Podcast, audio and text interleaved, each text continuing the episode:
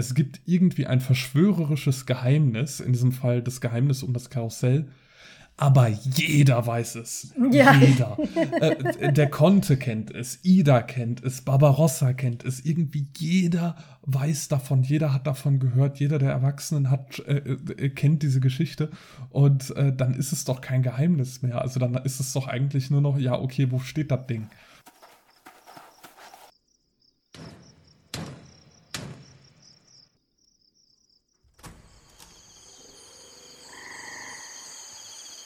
Willkommen im Tropenhaus. Wir lesen Bücher, schauen Filme, spielen Spiele und reden über alles, was uns daran auffällt. Folge 15. Der sternenbestickte Vorhang. Herzlich willkommen im Tropenhaus. Heute reden wir einmal mehr über ein Buch. Heike ist diesmal allerdings nicht dabei, sondern nur der Paul. Hallo. Und wir sprechen über das Buch Herr der Diebe von Cornelia Funke. Das ist ein Jugendroman, der erschien im Jahr 2000, ist also schon ein bisschen älter. Einige von unseren HörerInnen werden ihn vielleicht aus der eigenen Kindheit kennen. Ich nicht. Ich habe ihn jetzt für das Tropenhaus zum allerersten Mal gelesen. Ähm, Cornelia Funke ist eine recht bekannte Jugendbuchautorin äh, aus Deutschland, die viele vielleicht auch kennen von wegen der Tintenherz-Trilogie. Davon kannte ich sie. Drachenreiter ist auch sowas, was viele gelesen haben. Und äh, die ist relativ berühmt und hat auch sehr viele Preise bekommen, was sie übrigens auch erwähnt in diesem Buch, aber dazu kommen wir später. Ich und Cornelia Funke haben ein etwas gespanntes Verhältnis seit der Tintenherz-Trilogie. Und ähm, dieses Buch hat einige Preise abgeräumt. Das hat eine Verfilmung abgeräumt. Das gibt's als Bühnenstück. Ist, wird auch häufiger, häufiger mal in der Schule gelesen. Ist also relativ verbreitet. Und ähm, ganz kurz, worum es da geht. Es geht um äh, das Brüderpaar äh, Bonifatius und Prosper, genannt, der Bonifatius wird Bo genannt. Ähm, Prosper ist zwölf und Bonifatius ist fünf und die sind weggelaufen von ihrer Tante, denn ihre Mutter ist gestorben und die Tante möchte nur den kleinen Bo zu sich nehmen. Prosper möchte sie aber in ein Internat stecken, weil sie an ihm kein Interesse hat. Und weil die Brüder nicht getrennt werden wollen, sind sie dann aus Hamburg, aus dem Haus ihrer Großeltern, geflohen und haben sich bis nach Venedig durchgeschlagen und schließen sich da so einer kleinen Räuberbande aus Kindern an. Und die wird geführt von einer mysteriösen Figur namens dem Herr der Diebe. Und es gibt dann so einen Plot, der in zwei Strängen anfängt. Einmal ein engagiert die Tante von Bohn Prosper, ein Privatdetektiv, der sich auf die Suche begeben soll nach den zwei Brüdern. Und äh, diese kleine Bande um den Herr der Diebe bekommt ihren ersten großen Auftrag. Darum geht es so ganz grob. Warum sprechen wir heute über dieses Buch? Ähm, weil uns eine Hörerin gefragt hat, ob wir einmal mit ihr über Cornelia Funke reden möchten. Und diese Hörerin ist heute auch hier zu Gast. Das ist die Juliane. Hallo. Und da wir, ähm, da Paul gesagt hat, dass er Herr der Diebe noch recht gut im Gedächtnis hat und ich es noch nie gelesen hat, hatte, haben wir das als Anlass genommen, weil es ist immer ganz interessant, finde ich. Das war ja zum Beispiel auch in unserer Folge über die 13,5 Leben des Kapitän Blaubeer. Immer wieder recht interessant, hm, wenn man so einer Konstellation zusammenkommt, dass Leute, die das Buch schon lange und gut kennen und jemand, äh, der oder dies als Erwachsener oder Erwachsener nochmal liest, die darüber sprechen. Das war bis jetzt immer sehr interessant und daher dachten wir, laden wir die Juliane doch zu uns ins Tropenhaus ein und reden mit ihr über Herr der Diebe. Ich will immer Herr der Ringe sagen, und stocke dann immer leicht davor. Aber es ist nein, es ist Herr der Diebe. Ähm, Juliane, sag doch mal kurz was zu dir und warum du mit uns über Cornelia Funke reden wolltest und wann du Herr der Diebe gelesen hast und was, ähm, ja, wie dich dieses Buch geprägt beeinflusst hat. Ja, also ich bin Juliane, ich bin 34 Jahre alt und äh, verheiratet, habe ein Kleinkind, das ist äh, im gleichen Alter wie Angelas jüngeres Kind. Und ähm, mir ging es bei den, bei den vorherigen Tropenhausfolgen, die ich so gehört habe, immer so ein bisschen so, dass ich gerne mitreden wollte. Und äh, außerdem ist mir aufgefallen bei dem, gerade was äh, Heike und Angela so erzählt haben, dass ihr irgendwie komplett andere Bücher gelesen habt als ich. Auch beim Paul. Und, ähm, und deswegen dachte ich so, hm, ja, wollt ihr, hatte ich dann mal gefragt, macht ihr mal eine Folge über Cornelia Funke, weil das so meine Jugend war. Äh, und ich habe einiges von ihr gelesen. Ich, ich habe so ein bisschen äh, so, geschaut, was ich von ihr gelesen habe. Also Drachenreiter habe ich auf jeden Fall verschlungen. Dann als der Weihnachtsmann vom Himmel fiel, Hände weg von Mississippi, Igreine ohne Furcht, die wilden Hühner habe ich auch fast alle gelesen. Ich habe irgendwann mal gesehen, es gibt, glaube ich, doch mehr Bücher, als ich dachte von denen. Ähm, die Tintentrilogie fand ich selber sehr toll, aber da war ich auch etwas jünger wahrscheinlich, als ich das gelesen habe, als du, Angela. Deswegen mag das durchaus ein Faktor sein. Ich habe sie verschlungen. Und ähm, was mir tatsächlich, wo es bei mir dann aufgehört hat, waren die neueren Bücher. Das ist die Reckless-Reihe. Ich weiß nicht, ob das jemand kennt. Das war mir irgendwie, da war der Stil völlig anders und keine Ahnung, damit bin ich nicht warm geworden. Aber Helle Liebe mochte ich auch sehr. Ähm, wir haben festgestellt, die Ausgabe, die ich hier habe, ist tatsächlich auch eine Erstausgabe von 2000 und ich ähm, habe das wohl auch damals gelesen. Ähm, wobei das Buch meine Schwester bekommen hat, glaube ich, aber egal. Ähm, also war ich 13, als ich das gelesen habe und äh, habe das auch einfach in einem Rutsch wahrscheinlich gelesen und äh, wusste jetzt auch nur noch, dass ich es sehr mochte ich fand es jetzt sehr spannend, es als Erwachsene nochmal zu lesen, ähm, weil man dann doch teilweise einen anderen Blick hat. Gerade dann auch einen Elternblick. Ja, äh, da können wir später noch drüber sprechen, richtig. Genau, das, äh, da sind dann durchaus ein paar Sachen, die man dann ein bisschen anders sieht und einschätzt, ähm, wie wenn man das halt liest, wenn man äh, da in einem ähnlichen Alter ist wie die ProtagonistInnen. Und ähm, mir ist jetzt auch aufgefallen, dass ich mich an vieles nicht mehr erinnert habe. Ich habe mich grob ans Ende erinnert. Also ich wusste, das ist so, so, so ganz grob, was es ist, aber so, wie es jetzt ganz im Detail ausging, das hatte ich tatsächlich nicht mehr im Kopf. Und ähm, ja, aber ich mag es immer noch sehr. Ja, vielen Dank. Und danke, dass du uns das vorgeschlagen hast, weil ähm, das Buch kannte ich noch gar nicht, weil ich mich von ja, Cornelia Funke und ich sind, also ich habe halt Tintenherz gelesen, aber da können wir gerne, da, da kann ich drei Folgen drüber machen, ich und Tintenherz. Ich habe das, glaube ich, mit... Ähm, sind auch drei Bücher. Sind auch drei Bücher, Anfang 20 und also ich und Cornelia Funke ist sehr ähnlich wie ich und Walter Mörs, aber auch da habe ich gesagt, gut, wenn mir das Leute ans Herz legen, von denen ich weiß, dass sie einen ähnlichen Geschmack haben wie ich, dann schiebe ich das mal beiseite, meine Vorurteile, und lasse mich ein. Und auch bei Captain Blaubeer habe ich es ja dann unterm Strich auch gemocht. So viel sei verraten, das war auch bei Herr der Diebe so. Von daher vielen Dank, dass du mich von den Ressentiments, die ich gegen Colinia Funke hege, weggebracht und mich dieses Buch hast lesen lassen. Paul, du hast es nämlich auch gelesen als Kind, richtig? Und jetzt noch einmal als Erwachsener oder äh, verlässt du dich auf dein Gedächtnis? Nein, nein, äh, genau. Ähm, also ich habe das auch als Kind gelesen, da war ich so äh, 10, 11, 12. Ich weiß nicht mehr genau, wann ich es gelesen habe. Mein, mein Buch ist die zweite Auflage, habe ich eben festgestellt, von 2001, also ein Jahr später. Und äh, ich habe es auf jeden Fall einmal als Kind gelesen. Und äh, ich bin ein großer Hörbuchmensch. Ich mag sehr gerne Hörbücher. Und ich habe das Hörbuch zu Hör äh, zu Hör der Liebe, zu Herr der Liebe, äh, habe ich, äh, hab ich sehr, sehr oft gehört, auch als Kind. Ähm, und ich habe jetzt äh, in der Vorbereitung zum Tropenhaus zum ersten Mal seit bestimmt 15 Jahren oder so äh, wieder das Hörbuch und das Buch konsumiert. Und äh, ja, habe dabei festgestellt, äh, ich, ich hatte noch so in Erinnerung, dass mir einige Aspekte des Buchs richtig, richtig gut gefallen haben, dass ich da richtig viel Spaß und Freude dran hatte und dass mich andere Sachen sehr gestört haben. Ich konnte aber nicht so, so genau benennen, bevor ich es jetzt nochmal gelesen habe, was das war. Das war so ein, so ein vages Gefühl, irgendwas ist komisch, irgendwas mochte ich daran nicht. Äh, weswegen das zum Beispiel jetzt nicht zu einem meiner Lieblingsbücher wurde, wie zum Beispiel Captain Blaubeer war, war jahrelang äh, mein Lieblingsbuch.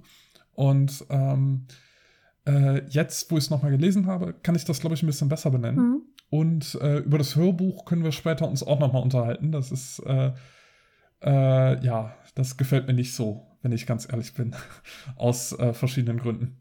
Also du würdest sagen, Hörbuch Genau, äh, ansonsten, äh, ich wollte noch kurz zu Cornelia Funke sagen, ich habe auch andere Cornelia Funke Bücher gelesen, äh, auch Drachenreiter und Tintenherz habe ich gelesen, bestimmt auch noch mal andere äh, Bücher, wo ich jetzt nicht drauf komme, aber äh, an die hatte ich nicht so eine Erinnerung. Äh, Herr der Diebe ist sehr, sehr stark in Erinnerung bei mir geblieben. Mhm. Ähm, ich glaube, das liegt vor allem an der, an der Atmosphäre des Buchs. Mhm. Also mhm. äh, äh, es, es spielt ja die ganze Zeit in Venedig und äh, da diese Atmosphäre, die wird sehr gut rübergebracht durch verschiedene Aspekte. Aber da können wir gleich uns drüber genau. unterhalten. Du hattest eine Frage. Nee, ich hatte eigentlich keine Frage. Ich wollte eigentlich nur noch kurz was zur Publikationshistorie sagen. Es gibt das wohl, soweit ich das jetzt gesehen habe, als einmal als gelesenes Hörbuch von Rainer Strecker und als Hörspiel vom SWR NDR produziert von 2014. Ich gehe davon aus, dass das, was du gehört hast, dieses äh, Hörbuch von Rainer Strecker ist. Genau. Also keine Empfehlung dafür.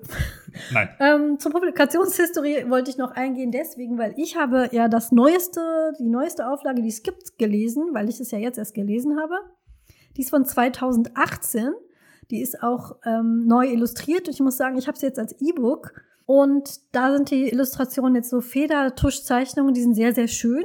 Ich weiß nicht, ob die koloriert sind in der Papierversion. Nein. Aber die Neuauflage, und das ist uns nämlich aufgefallen für, das ist vielleicht auch, wenn ihr euch das Buch dann nach unserer Besprechung besorgen und kaufen wollt, in den älteren Ausgaben ähm, kommt mindestens einmal ein veralteter rassistischer Begriff vor, den sie in der neueren Auflage gestrichen haben. Was ich immer positiv finde weil der, den vermisst man jetzt auch nicht, der tut nicht zur Sache und sie haben es eben überarbeitet und weggestrichen. Also falls ihr auf solche Sachen großen Wert legt, seht zu, dass ihr kein Antiquari antiquarisches Buch kauft, sondern dann die überarbeitete Neuauflage. Und die ist, wie gesagt, wohl auch neu illustriert, da müsste ich mal vergleichen. Aber die Illustrationen haben mir zumindest in der E-Book-Version sehr gut gefallen. So viel also zu dieser, zur Publikationshistorie. Das 2006 ist der Film rausgekommen, der ist an mir komplett vorbeigegangen. Damals habe ich mich für solche Filme nicht wirklich interessiert. Es gibt wohl auch, das hatte ich glaube ich kurz vorhin schon mal erwähnt, es gibt eine Bühnenversion und ähm, 2018 ist es erst nochmal aufgeführt worden in Heidelberg. Also das ist auf jeden Fall ein Buch, was sehr bekannt ist, sehr beliebt, ähm, verschieden, in verschiedenen Formaten umgesetzt, verschiedene Qualitäts ähm, in verschiedenen Qualitätsabstufungen, wie Paul ja schon meint. Ein, ein, ganz, ein ganz interessanter Funfact zu dem Film ist, es ist ja ein, ein, es ist ja ein deutsches Buch von Cornelia Funke, aber äh, der Film wurde auf Englisch gedreht und mhm. auch unter dem Titel The Thief Lord. Ähm, das ist also, ja, wurde, wurde international vermarktet. Ähm, dazu, äh, ich versuche das jetzt so neutral wie möglich zu sagen, der Eindruck von den vier Büchern, die ich jetzt von Cornelia Funke gelesen habe, ist, dass sie immer davon ausgeht, fest davon ausgeht, dass ihre Bücher dermaßen erfolgreich werden, dass sie international vermarktet werden. Warum ich das meine, dazu kann ich später noch was sagen. Aber ähm, diesen Eindruck hatte ich schon bei Tintenherz. Bei Tintenherz habe ich sehr das Gefühl gehabt, das ist für einen eher sogar für den amerikanischen Markt geschrieben worden. Und hier hatte ich definitiv, definitiv das Gefühl, dass es für einen internationalen Markt auch geschrieben worden und dass sie sehr sicher ist, dass das auch diese Verbreitung bekommt. Und da ist sie ja auch nicht falsch drin. Das äh, ist ja dann auch so gekommen. Da möchte ich ganz kurz einhaken. Also tatsächlich hatte sie mit dem Buch ihren internationalen Durchbruch. Also mit diesem Buch. Ah, okay. Der, der, die Bücher davor waren wohl nicht ganz so, also kam dann vielleicht im Nachhinein, aber das ist das, also weil das hatte ich nämlich recherchiert. Mhm. Und ähm, das war wohl das Buch. Ähm, ich habe jetzt gerade auch nochmal nachgeguckt, also es kam am 1. Februar ähm, 2000 ähm, raus. Von daher ist es sehr wahrscheinlich, dass meine Schwester das zum Geburtstag bekommen hat. Die mhm. hat nämlich im, kurz danach Geburtstag. Und ähm, wenn ich nicht völlig falsch liege, waren wir im selben Jahr im Italienurlaub und haben einen Ausflug nach Venedig gemacht. Wahrscheinlich, weil meine Schwester und ich beide das Buch gelesen haben, weil äh, das äh, ähm, war dann doch irgendwie eine drei Stunden Fahrt oder so von unserem Urlaubsort aus, oh ähm, oh, wo wir dann schlecht. morgens um fünf losgefahren sind äh, nach Venedig und den Tag in Venedig im verregneten Venedig verbracht haben und ähm, ich erinnere mich noch sehr lebhaft an diesen Urlaub, weil ähm, oder an diesen Ausflug, weil ich dann noch weiß, dass wir halt versucht haben, die Orte zu finden im Buch und so weiter. Ähm, dazu habe ich auch äh, nachher noch eine Anmerkung, weil ich nämlich äh, eine, eine Webseite gefunden habe. Ja, so eine oh, Art okay. Fanseite, die sich äh, mit Sachen beschäftigt. Und da war an einer Stelle eine sehr fragwürdige Formulierung, wie ich finde. Ähm, äh, Okay. äh, das möchte ich aber dann an passender Stelle nochmal anbringen. Jetzt bin ich sehr gespannt. Ich auch, ich auch. Okay. Ja, äh, da, dazu, dazu passend, äh, in, dem, in dem Buch, zumindest in der gebundenen Ausgabe, ist hinten drin ein Stadtplan von Venedig. Und das gefällt mir eigentlich sehr gut. Ja. Da ist einerseits äh, ein Stadtplan von Venedig und andererseits auf der Liste, äh, auf der Seite davor ist so eine Vokabelliste mit Mhm. italienischen Ausdrücken, Mhm. weil ähm, sehr viel äh, Italienisch auch, also nicht italienisch gesprochen, aber es kommen sehr viele so italienische Slangbegriffe oder sowas äh, vor. Und das, äh, finde ich, trägt sehr stark zur Atmosphäre bei, dass man sich so wirklich wie in der Stadt fühlt. Dadurch, dass man diese Begriffe hat und dadurch, dass man so nachschlagen kann, wo sind sie denn jetzt gerade und so. Und das äh, gefiel mir sehr gut an dem Buch. Ich, ich liebe auch Bücher, wo du äh, so Stadtpläne und so weiter oder oder Weltkarten oder irgendwie hast und Sachen nachvollziehen kannst und so. Das finde ich immer ganz toll. Ähm, äh, ich habe jetzt hier gerade, als ich die die letzten Seiten dann äh, das Ende dann gelesen habe, war ich dann tatsächlich auch auf Google Maps noch parallel so ein bisschen unterwegs aus Gründen. Aber das ist im Spoilerbereich. Ähm, und äh, das ist durchaus schön. Also wenn man da so ein bisschen dann auf den Straßen wandeln kann, quasi. Das äh, hat so seinen eigenen Charme. Diese Karte und das Glossar, das ist auch im E-Book drin, was ich auch sehr schön fand, Ah, okay. muss ich sagen. Passt, äh, kommt auch gut im E-Book rüber. Selbst auf meinem uralt Kindle, den ich jetzt gerade im, im Moment benutze. Und da ich ja der Cornelia Funk jetzt schon wieder was unterstellt habe, was, was, was schlicht nicht wahr war, weil sie da erst den Durchbruch hatte. Klammer auf, bei Tintenherz war es extra, da bin ich mir 100% sicher, Klammer zu.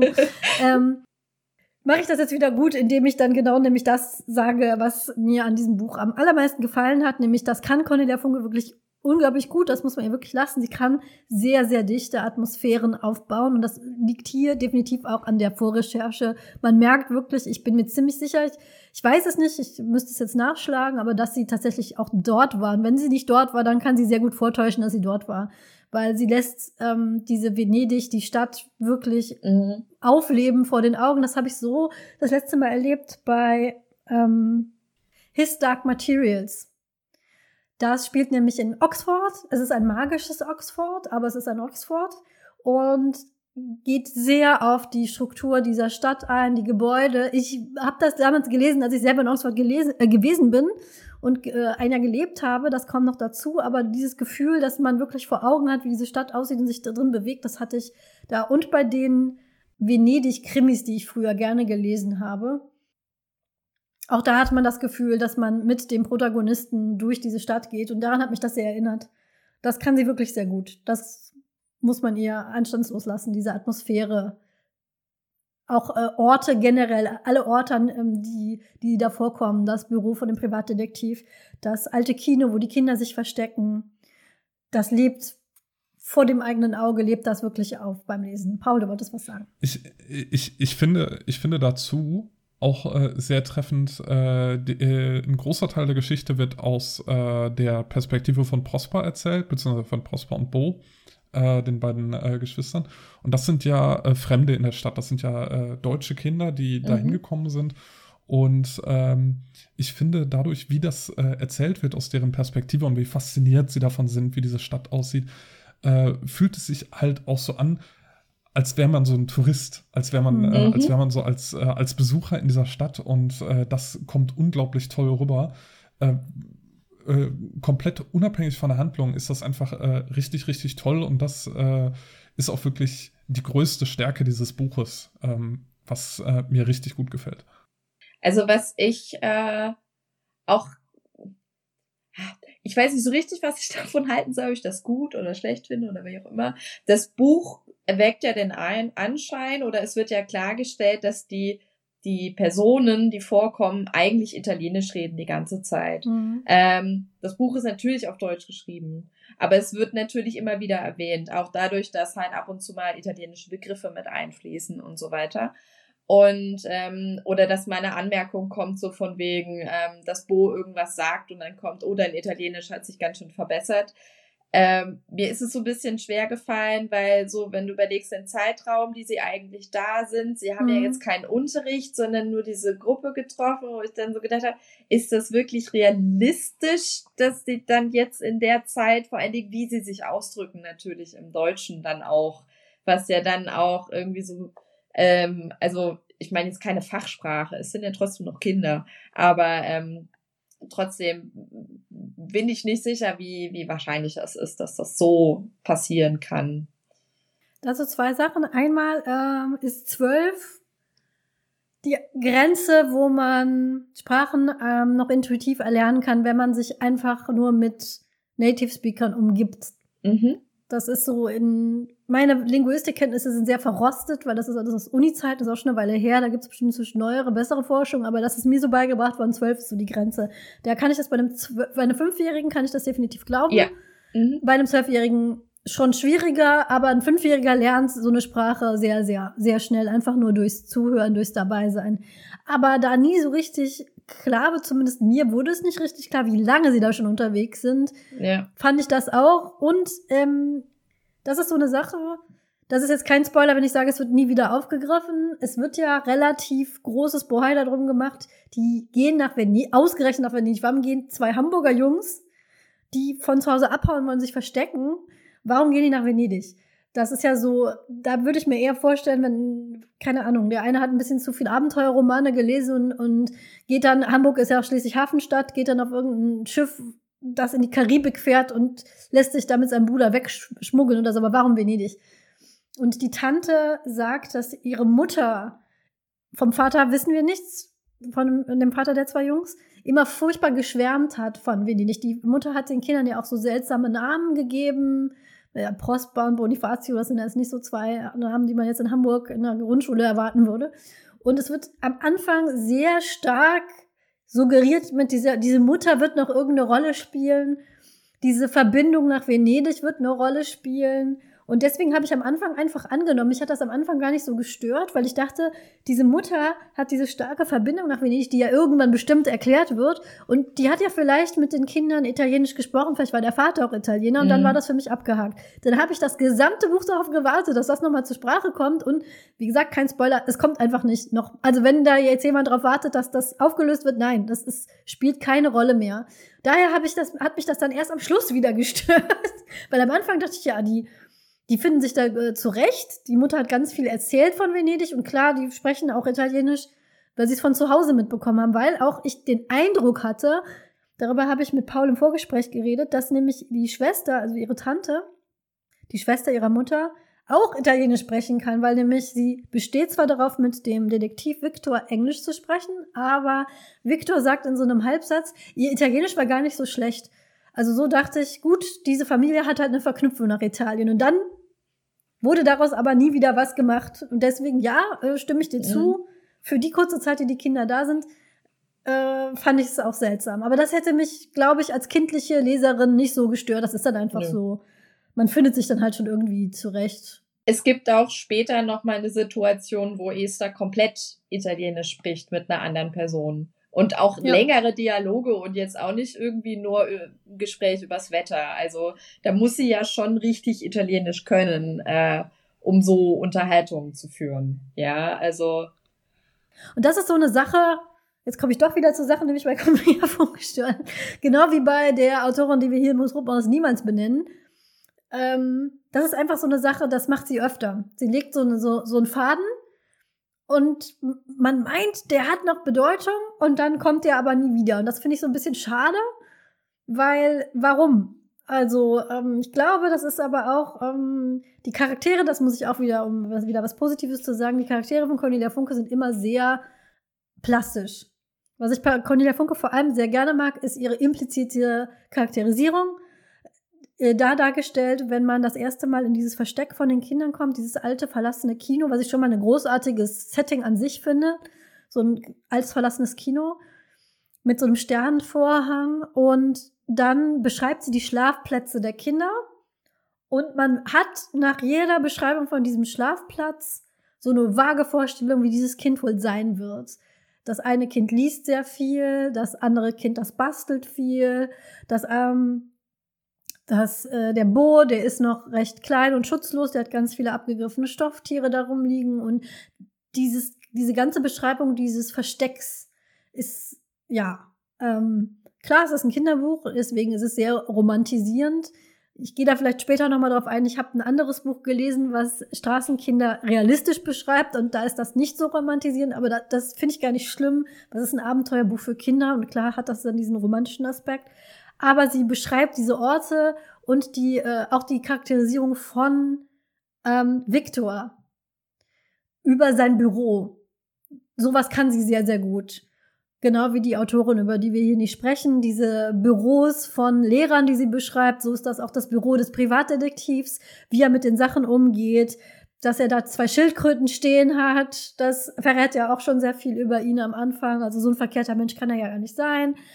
Ähm, und das macht sie sehr gut und ich glaube, manchmal schießt sie da zu sehr hinaus und baut ganz viele Sachen in diese Charaktere ein, die sie vielleicht auch mal aufgreifen will und die dann aber aus, keine Ahnung, Zeitgründen wegfallen. Und dieses Gefühl habe ich sehr stark bei ihr, wie auch bei der Autorin, die wir hier nie nennen, Paul. äh, hier, hier möchte ich kurz einhaken und meinen ersten großen Kritikpunkt an dem Hörbuch loslassen, weil das passt sehr gut äh, dazu. Äh, nämlich im Hörbuch geht sowohl sehr viel von der Atmosphäre als auch sehr viel von der Charakterisierung verloren. Es ist so, dass sehr viele Details beschrieben werden im Buch, äh, wie zum Beispiel äh, bestimmte Plätze oder bestimmte Gebäude aussehen und äh, äh, oder, oder sonstiges in der Umgebung. Und da geht sehr, sehr viel weg im Hörbuch. Das Hörbuch konzentriert sich fast ausschließlich oder sehr, sehr stark, sagen wir so, auf den Plot. Es gibt auch so ein paar Beschreibungen, aber sehr viel Beschreibung fällt weg. Und das ist aber das, was eigentlich den Reiz dieses Buchs für mich zumindest ausmacht. Und der andere Aspekt ist mit den, mit den Charakteren. Ähm, das stimmt, das ist sehr gut in dem Buch dargestellt. Im Hörbuch gibt es aber eine Sache, die finde ich einfach nur ärgerlich. Nämlich, ähm, es gibt äh, die beiden Kinder, die auch zu der Bande gehören, das sind Riccio und Mosca. Riccio ist etwas jünger, ich glaube, der ist äh, acht Jahre alt äh, und ähm, ist äh, immer so ein bisschen als sehr kindisch und vielleicht noch so ein bisschen naiv dargestellt, während Mosca ein etwas älterer äh, Junge ist und äh, etwas vernünftiger.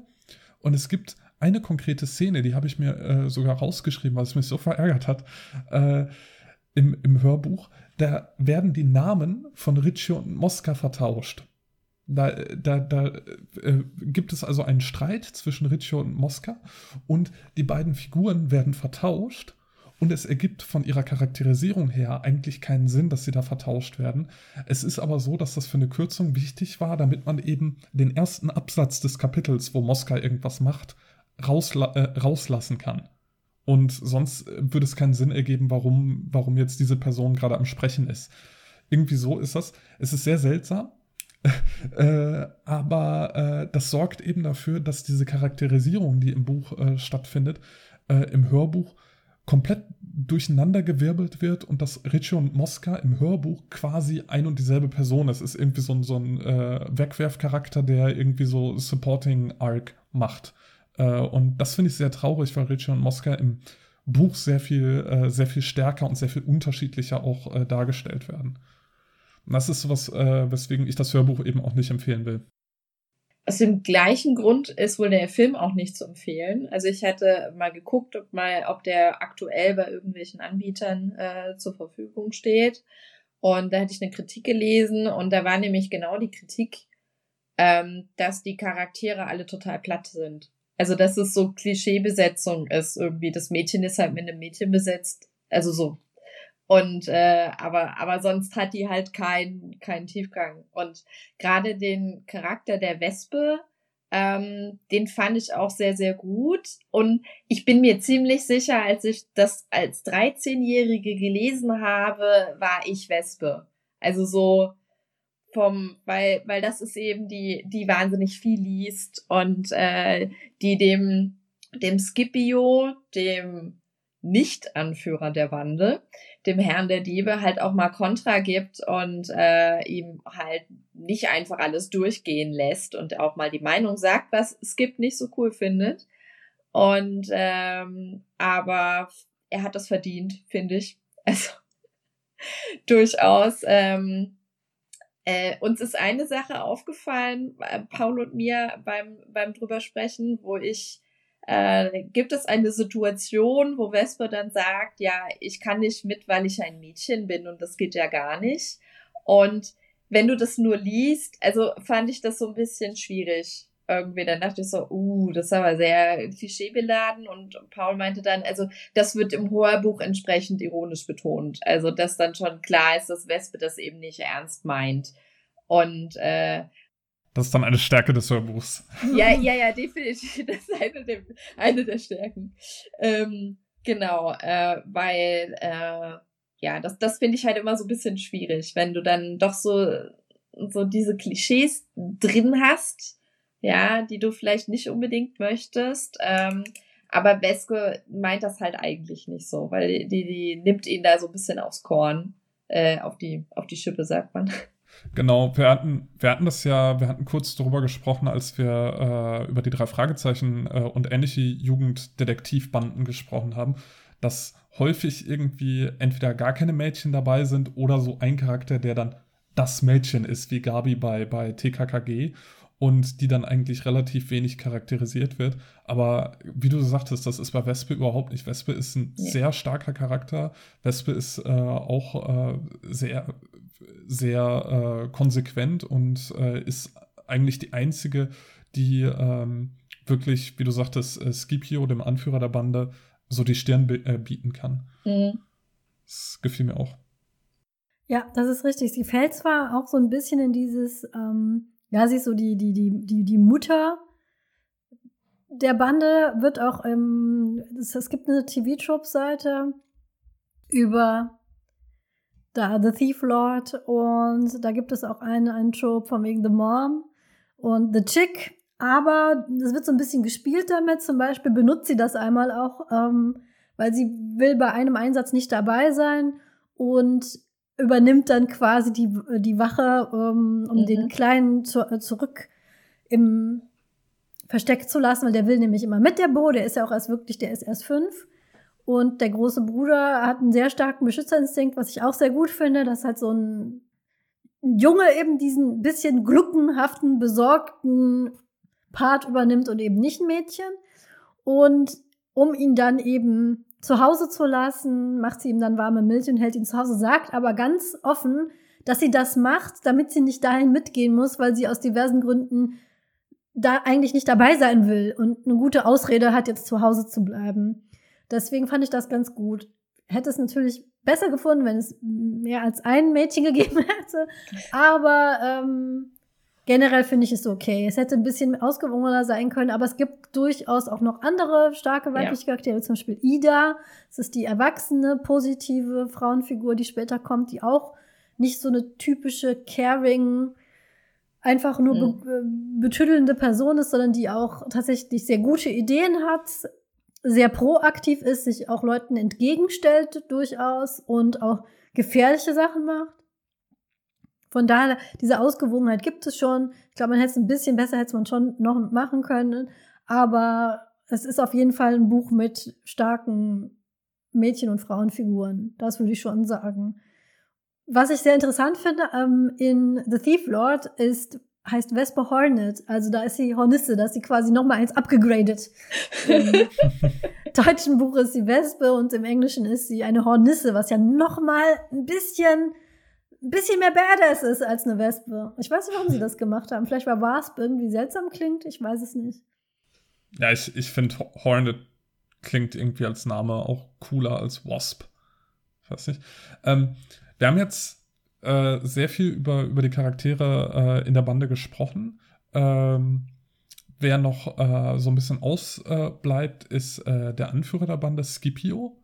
Und äh, das finde ich einen interessanten Charakter, weil zwischen Scipio und den anderen Kindern ist so eine hochtoxische Beziehung. Mhm. Ähm, vielleicht sollten wir da äh, das mal so ein bisschen äh, erörtern. Also äh, der, der Hintergrund, für die Leute, die das Buch nicht kennen, äh, Scipio ähm, äh, ist eben der Herr der Diebe und er kommt immer maskiert irgendwann nachts und manchmal kommt er auch nicht äh, und äh, bringt den Kindern dann immer irgendwelche Sachen, die er geklaut hat und die die Kinder dann äh, verkaufen können. Und äh, die Kinder sind im Grunde komplett davon abhängig, dass er ähm, äh, eben diese, diese Diebstähle begeht, sodass sie dann eben genug Geld haben, um zu überleben. Und äh, während die Kinder alles Straßenkinder sind, die halt äh, ja komplett in seiner Abhängigkeit stehen, genießt er das richtig, dass äh, die alle irgendwie zu ihm aufschauen und äh, genießt, dass er da wirklich der Anführer sein kann und dass alle von ihm abhängig sind. Und ähm, ja, das äh, fällt ihm dann so ein bisschen äh, später auch auf die Füße. Bevor wir unseren ersten Spoiler-Tag setzen, mich hat das Ganze eher erinnert an so ein dysfunktionales Arbeitsverhalten was man manchmal so hört aus Büros, nämlich der äh, CEO ist, macht sich rar, taucht alle Jubeljahre mal zu irgendwelchen Meetings auf, macht sich da wichtig, verschwindet wieder, die ganze Arbeit machen aber die anderen. Er hat nicht so wirklich, er weiß so nicht so wirklich Bescheid, was eigentlich so vor sich geht und irgendwann führt das dann zum Unmut der Angestellten. So, so kam mir das so ein bisschen vor. Er, er taucht halt auf, wann er will, geht halt wieder, wann er will. Und bevor wir dann unseren ersten sehr milden Spoiler-Tag setzen, weil es ist ähm, relativ deutlich, macht es, ähm, gibt es Andeutungen, dass mit Scipio irgend, irgendein Geheimnis hat er, irgendwas ist nicht so, wie, wie er das sagt. Er berichtet nämlich auch immer von seinen Einbrüchen und äh, seinen Coups, die er so gemacht hat um halt bewundert zu werden. Und da ist schon klar, da kann irgendwas nicht stimmen. Es gibt dann auch immer wieder Leute, die nachfragen, wie auch Wespe. Und er weicht dann immer sehr aus ihren konkreten Fragen. Und da weiß man schon, irgendwas, irgendwas kommt da noch. Und dann kommt das auch. Das ist so das erste Reveal in diesem Plot, was mir auch sehr gut gefallen hat, weil auch wenn ich die ganze Zeit den Eindruck hatte, irgendwas ist mit dem, habe es jetzt nicht vorher gesehen. Und ich bin eigentlich bei so sehr ausgelutschten Twists bin ich eigentlich inzwischen relativ gut, die auf ein paar Mal kommen zu sehen, aber den habe ich nicht kommen sehen, so diesen ersten Reveal. Ich weiß nicht, ob wir ihn jetzt benennen wollen oder ob ihr noch über was anderes reden wollt. Ich würde vielleicht zuerst äh, kurz erwähnen, was denn die Bande mit dem, mit dem ganzen Diebesgut macht, mhm. weil das ist äh, so mhm. ganz interessant, das ist so ein Plot-Treiber. also äh, Scipio bringt der Bande immer äh, irgendwelche Gegenstände, die sie dann verkaufen sollen und dafür sollen sie in die Stadt gehen zu einem Laden von einem zwielichtigen äh, dicken Antiquar namens Barbarossa. Und äh, dem verkaufen sie dann immer die Sachen. Und äh, der Plot gerät so richtig ins Rollen, als sie einmal äh, ihm einige Sachen verkaufen und er ihnen dann einen Auftrag gibt, wo er sagt, äh, da könnt ihr, ich glaube, es geht um 5 Millionen Lira, das hatte ich vorher nachgeschaut, das sind heute circa zweieinhalbtausend Euro. Also schon eine große Summe äh, für so eine kleine Bande von, von Kindern. Und ähm, äh, sagt, äh, hier, das ist ein Auftrag, den sollt ihr erfüllen für äh, einen mysteriösen Auftraggeber. Und das ist sozusagen das, äh, der, der große Plot neben dem Detektivplot. Also der Detektiv sucht Prosper und Bo, die Mitglieder dieser Bande sind. Und der andere Plot ist, sie sollen diesen großen Diebesauftrag erfüllen für einen mysteriösen Mann. Äh, was er sehr schön fand, war eben diese 5 Millionen Lira, was eben 2000, was waren es, 600 oder sowas. 2500. Äh, 2000, circa. circa. Circa 2500 Inflation. Äh, Euro sind, genau. Äh, die Kinder nehmen nämlich an oder sagen dann, boah, das ist so viel Geld, davon können wir uns eine Insel kaufen.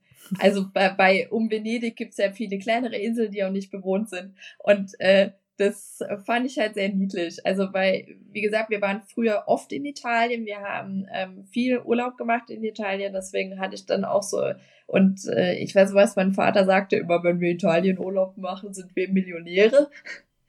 ähm, und deswegen dachte ich dann so, Moment, da fünf Millionen, das ist, kann doch gar nicht so viel sein. Und dann so, also ich glaube auch damals war es unrealistisch, dass du für den Preis eine Insel kaufen konntest.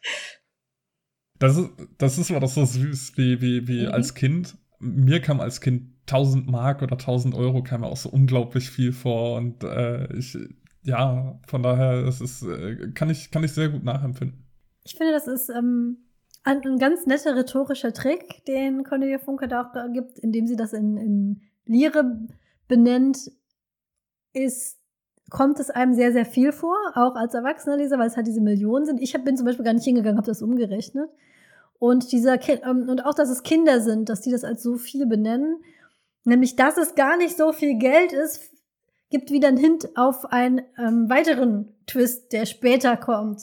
Das ist eine, weil man könnte sich ja wundern, warum, wenn das so ein wichtiges, äh, so ein wichtiger Auftrag ist, warum gibt Barbarossa das ausgerechnet irgendwelchen Kindern? Ich meine, das ist jetzt zwar Klischee, aber gibt's da in Italien nicht noch bessere Leute, an die man sich wenden kann, wenn man, wenn man ein Verbrechen ausgeführt haben will? Da gibt's doch Orte und ähm, Organisationen, an die man sich wenden kann, aber die sind halt teurer. Aber das muss ich sagen, ich habe nicht nachgeschaut, wie viel Geld das ist. Und das ist, das ist ganz gut gemacht, finde ich. Für, nämlich für die Kinder ist es wahnsinnig viel Geld. Und äh, da kriegt man dann relativ günstig Leute, die einem was beschaffen. Wobei man dazu sagen müsste, dass ähm, Barbarossa den Herr der Diebe, also den Skip nicht kennt. Weil ja. ähm, die das Diebesgut verkaufen immer die anderen. Und äh, deswegen geht er sehr wahrscheinlich davon aus, dass das ein Erwachsener ist, der halt, äh, weil was ja jetzt glaube ich auch nicht so unüblich ist, je nachdem, wenn es so ein zwielichtiger äh, irgendwie Verbrecher ist oder sowas, dass der halt für seine ähm, kleinen Aufgaben auch mal Kinder betreut. Andererseits ähm, ja, also so, so richtig mega erfolgreich kann er nicht sein, weil sonst, ähm, weil Barbarossa ist natürlich der Antiquitätenhändler, der natürlich selber auch noch Reibach machen möchte und natürlich verkauft der, also der, der gibt denen nicht das, was die Sachen wert sind. Nutzt er halt auch aus, dass es Kinder sind. Und ähm, sie haben halt äh, die Sachen, die er dann am Anfang bringt, also wo er von einem Diebesgu äh, Diebeszug zurückkommt, er macht das auch sehr geschickt, weil er legt dann eine Zeitung hin und sagt, hier, schlag mal auf, Seite 4, ja, hier, und dann, dann wird dann vorgelesen, ja, hier Einbruch im Palazzo äh, Contarini, wo Riccio sich dann noch aufregt, von wegen, hey, aber wir haben doch den, den anderen Palazzo für dich ausspioniert, wieso bist du denn da eingebrochen? Und er sagt dann, ja, das hat sich halt ergeben. Da hatte er halt die Gelegenheit, das hat sich halt mehr angeboten. Und ähm, das ist halt schon so, so, hm, okay, interessant. Und dann sagt er auch, ja, den Schmuck, der halt erwähnt wird in der Anzeige, den habe ich schon verkauft, weil ich noch Schulden hatte und äh, Sachen klären musste. Und hier, das sind die anderen Sachen, die könnt ihr zu Barbarossa bringen. Ich wollte gerade noch einen, einen Kommentar sagen zu, ähm, dass, äh, dass Barbarossa ja annimmt, dass äh, Scipio bzw. der Herr der Diebe äh, älter ist. Ähm, das ist auch so ein Motiv, was sich durch das ganze Buch zieht. Das kann man, mhm. denke ich, äh, spoilerfrei sagen, dass es, dass es darum geht, sind Menschen erwachsen, sind Menschen erwachsen genug oder sind Menschen Kinder und äh, dass die Erwachsenen wieder Kinder sein äh, wollen und, äh, oder dass die Kinder erwachsen sein wollen. Das zieht sich durch alle Charaktere und durch, äh, durch das mhm. gesamte Buch immer wieder durch. Es gibt zum Beispiel eine Szene, äh, wo Viktor sagt, er wünschte sich, dass er alles vergessen würde, was seit seinem neunten Geburtstag passiert ist. Oder dann unterhält sich Victor, glaube ich, auch irgendwann mal mit äh, der Tante von Prosper und Bo und sagt, äh, wünschen Sie sich nicht auch mal wieder äh, wie ein Kind zu sein oder sowas? Und, und die Tante ist total genervt davon und sie ist, äh, sie ist äh, voll überzeugt davon, äh, ihr Erwachsenenleben auszufüllen und so. Und das ist, das sind so Motive, die, wo, wo wir über jeden Charakter auch so ein bisschen was erfahren, ob sie eben in ihrem Kopf eher so kindlich sind oder eher erwachsen und das ist unabhängig vom, vom Alter. Und ich glaube, das ist ein interessantes Thema, auch gerade weil das ja ein, ein Kinder- und Jugendbuch ist, äh, was, glaube ich, dann auch viele ähm, Kinder und Jugendliche beschäftigt. Weil ich zum Beispiel als, äh, als Kind wollte auch immer erwachsen sein und ich bin jetzt erwachsen und ich will jetzt immer noch immer erwachsen sein. Ich will auf keinen Fall Kind sein. Ähm, aber ich glaube, das ist für jede, äh, jede Person anders. Das fand ich da spannend. Ähm, Nochmal kurz zu Barbarossa und, den, und der Kinderbande. Ja, er vermutet, dass Scipio, der dahinter steckt, ein bisschen älter ist. Ich meine aber irgendwann sagt er dann, als, als er dann feststellt, dass es nicht so ist, dass er sich das schon gedacht hat, irgendwie, also ich glaube, er nutzt das schon sehr aus. Und der Grund, warum aber Scipio Barbarossa nicht begegnet, ist in diesem ersten Reveal verknüpft, das wir jetzt auch mal ja. machen, weil es ist, es ist ja. relativ, wir sind recht spät schon im Podcast und es kommt relativ früh im Buch. Alles klar. Sollen wir, sollen wir ganz offiziell wieder Spoilerbereich sagen? Ja, wir sagen. Achtung, ihr betretet jetzt den Spoilerbereich. An diesem Tukan und dem großen Kaktus vorbei geht es in den Spoilerbereich. Okay, genau. hier, wir sind im Spoilerbereich. Ha, schön. Hier, so, setzen wir uns mal hin. Und ähm, hier können wir schon den ersten kleinen Spoiler verraten. Erwachsene Leser wie gesagt, als Kind hätte ich es, glaube ich, gar nicht gecheckt, als Erwachsener, also dieses, von wegen, als sie, diese Szene, die Juliane gerade schon erwähnt hat, so, aber warst du nicht beim ganz anderen Palast? Also, ja, da, mm, ja, aber ich dachte mir das anders, da denkt man schon so, ach so, mhm. Ausrede, irgendwas stimmt da nicht. Und es stellt sich dann heraus, Scipio ist kein Straßenkind, Scipio ist der Sohn eines reichen Venezianers, der in der Stadt auch sehr bekannt ist und von dem auch man ausgehen kann, dass Barbarossa den zum Beispiel kennt. Und spielt quasi nur Dieb. Und das Kino gehört seinem Vater. Das, der Vater hat zwei Kinos in der Stadt, kümmert sich da aber nicht besonders drum und hat dann eins eben schließen lassen, weil es kein Geld gebracht hat, höchstwahrscheinlich. Und hat das dann rumstehen lassen, hat das vergammeln lassen, den Schlüssel rumliegen lassen. Und all das, was Scipio bringt an richtig wertvollen Gegenständen, sind Sachen, die er bei seinen Eltern zu Hause geklaut hat. Und es gibt auch sowas wie, ähm, das fand ich auch ganz, sowas kann Cornelia Funke auch sehr gut, so ähm, Sachen droppen und die dann später wieder aufnehmen. Zum Beispiel bekommt ähm, Bo von Scipio zwei Kätzchen geschenkt und so, die hat Scipio gerettet vor dem Ertränken. Und das ist ja dann auch wieder so, er bindet, er bindet ja dieses Kind sehr an sich. Der kleine Bo, der schaut sehr zu ihm auf und bewundert ihn, weil der nimmt natürlich alles für bare Münze. Und wenn man Eltern von einem kleinen Kind ist, dann weiß man auch, wie einfach das geht. Und was, also das, da war Scipio schon für mich im Prinzip unten durch, dass er das mit Boso macht. Das ist ganz, ganz einfach, ein kleines Kind so zu manipulieren, dass es dich als großen Held ansieht. Und dann als, ähm, das kommt nämlich durch eine, durch Victor, der nämlich dieses Kino ausfindig machen will, weil er, ähm, trifft Bo irgendwann und bringt ihn zum Reden. Auch das weiß ich, wie einfach das ist, ein kleines Kind zum Reden zu bringen. Und Bo droppt dann so einen Hint, dass er in einem Sternenversteck untergebracht ist. Und Victor zählt dann eins, eins zusammen, findet raus, dass das Kino ist. Über das Kino kommt er auf Scipios Vater, besucht Scipios Vater und da steht Scipio dann im Haus und dann macht's Klick und Victor weiß, ah, oder beziehungsweise der Leser weiß vor allem, Scipio, das ist der Sohn von diesem reichen Venezianer. Und dann erwähnt Scipio seine Katze, dass die krank ist und zum Tierarzt muss. Und dann sagt der Vater, ah, das ist, weil die gerade Junge bekommen hat. Und dann denkt man, ach so, der hat also gar nicht äh, heroisch irgendwelche Kätzchen aus dem Kanal gerettet, sondern einfach die Jungen seiner eigenen Katze genommen. Allerdings dachte ich später, höchstwahrscheinlich war es nicht ganz gelogen, weil der Vater von Scipio ist kein guter Mensch. Und es kann wirklich gut sein, dass als die Katze geworfen hat, der Vater die ihm die Jungen weggenommen und gesagt hat, er tränkt die mal im Kanal. Das traue ich dem Vater durchaus zu. Von da ist es Scipio so, er ist nicht ganz schlecht, er ist nicht ganz gut. Er hat, ich würde sagen, er macht, er trifft schlechte Entscheidungen aus guten Intentionen. Erst wollte Paul vorhin schon mhm. mal was sagen. ja, äh, danke. Ähm Genau, also äh, dieser, dieser Reveal, äh, der passiert alles, das passiert alles im ersten Drittel des Buches. Und ähm, was du gerade gesagt hast, also dass äh, Victor den, den äh, Kindern folgt und äh, äh, auch, äh, dass er dann Scipio wiedererkennt bei, äh, bei ihm zu Hause, das ist alles sehr, sehr plotholig im Hörbuch. Das wollte ich auch noch mal einwerfen. Also da sind, da fehlen dann wirklich ganze Passagen ähm, und zum Beispiel äh, wird auch erwähnt, dass Victor Scipio wiedererkennt, aber im Hörbuch sieht Victor Scipio gar nicht von nahem. Also äh, äh oh. das, ist, äh, das ist irgendwie ganz, ganz seltsam, äh, was da für Kürzungen vorgenommen wurden. Und das hat mich irgendwie dann auch sehr enttäuscht. Und das wollte ich nur gerade noch mal einwerfen.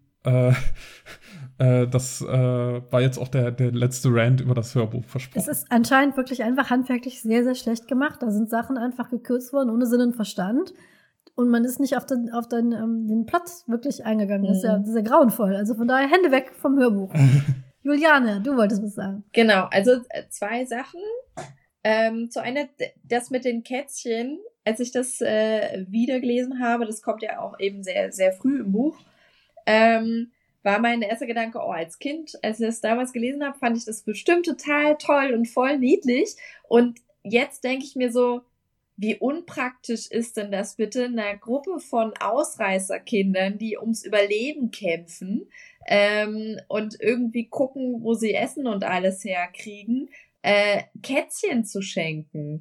Ja, weil wir die wollen ja auch fressen. Und natürlich ist es dann so, dass einige Kapitel später im Buch dann mal erwähnt wird, dass Bo ähm, irgendwie Cornflakes isst und dass die Kätzchen ihre Kuhmilch äh, Kuhmilch bekommen. Und das ist so, ähm, ich habe zwar keine Haustiere, aber ich weiß, dass man Katzen keine Kuhmilch geben sollte.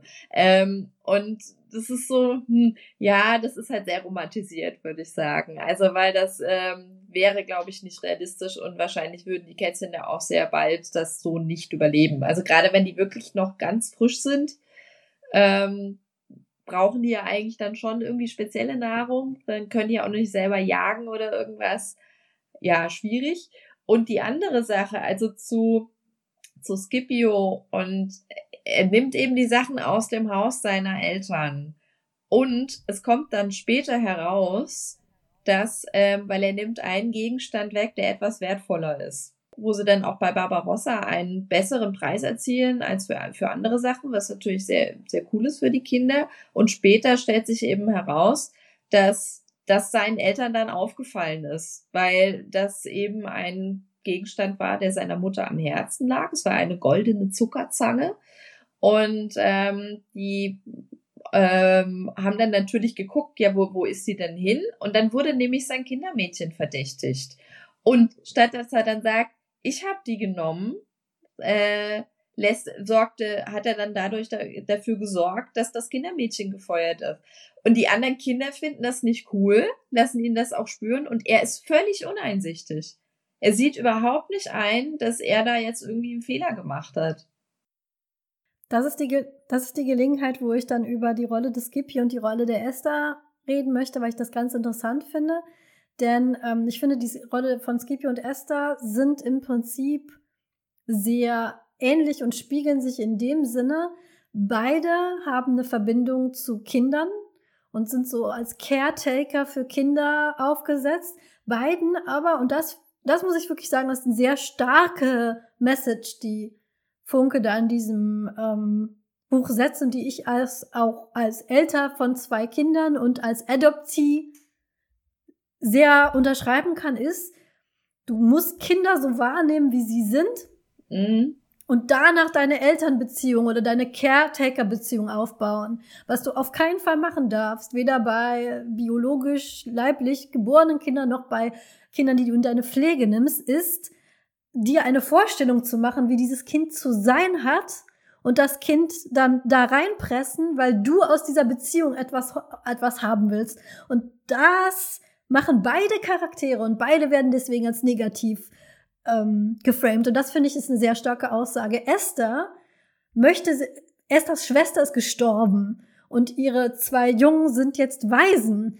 Jeder Mensch mit einem Funken Empathie und Herz sagt, ich kümmere mich um diese Kinder nicht, weil ich da was draus ziehe, sondern weil diese Kinder keine Eltern mehr haben. Die brauchen offensichtlich jetzt Eltern. Nein, Esther möchte einen niedlichen kleinen Jungen, den sie betüddeln kann, und der Ältere ist ihr lästig und sie will ihn abschieben. Das heißt, ihr geht es nicht um diesen, um diesen Jungen, ihr geht es nicht um Bo, was der jetzt braucht, jetzt, was er verloren hat, sondern es geht ihr rein um ihre Rolle und was sie daraus haben will, nämlich jemanden zum Knuddeln und sie als die Mutter. Und Scipio geht es, geht es nicht um diese, man könnte ja sagen, ja, der hat ja gute Intentionen, hat, würde ich auch sagen, hat er noch. Er ist ja auch noch sehr jung. Esther ist erwachsen. Der kann man sowas nicht verzeihen. Ist das eine erwachsene Frau, die sollte es besser wissen. Bei Scipio würde ich immer noch sagen, der ist jung. Aber ähm, grundsätzlich ist diese Beziehung bei Scipio ähnlich zu den Kindern. Man kann, äh, könnte ja sagen, der ist, ist ein reicher Junge, der jetzt was abgibt von sich, um sich um Straßenkinder zu kümmern. Er macht das aber nicht, damit es denen besser geht. Er macht das, weil er bewundert wird von ihnen. Er ähm, stellt also quasi seine, sein Bedürfnis vor, de, vor das, was diese Kinder haben. Die brauchen Schutz, Kleidung, Essen.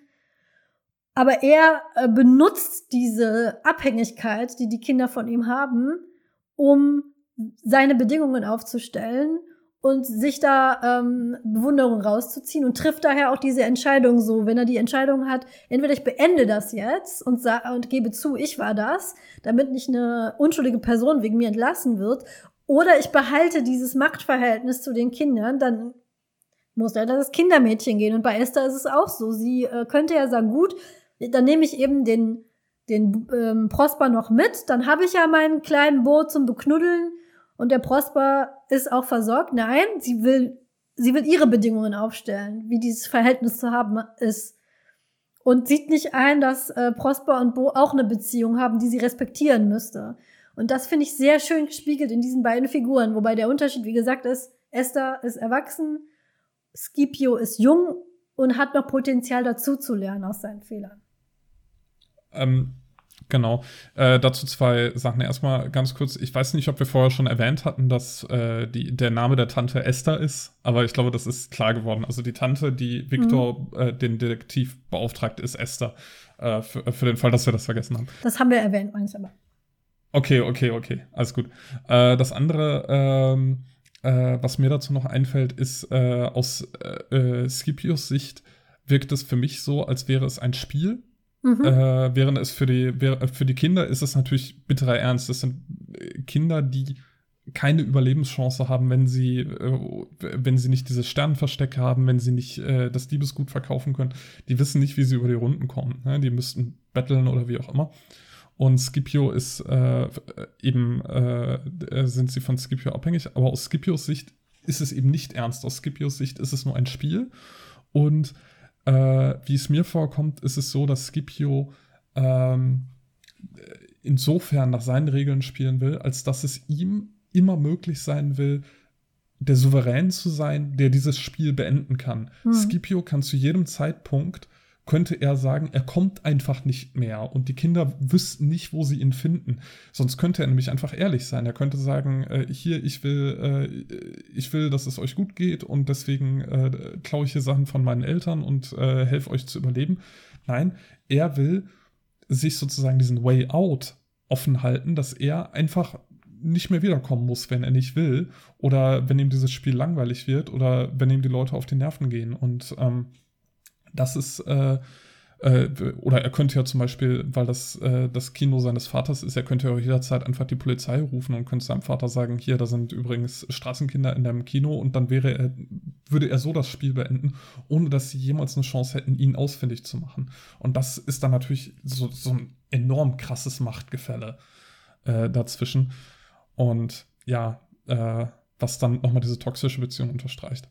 Was aber äh, jetzt äh, rein äh, von dem, wie ich es äh, wie empfinde, also rein literarisch, finde ich das ziemlich gut dargestellt. Ja. Das gefällt mir, das gefällt mir enorm gut. Also das mhm. ist jetzt ist natürlich eine katastrophale Beziehung, aber äh, ich äh, finde es sehr, sehr gut umgesetzt. Also das ich, ich auch. Vor allem, weil es halt auch zeigt, also Found Family, über, wir haben jetzt in fast jedem, in jeder Truppenhausfolge haben wir fast über Found Family das, äh, den Aspekt geredet.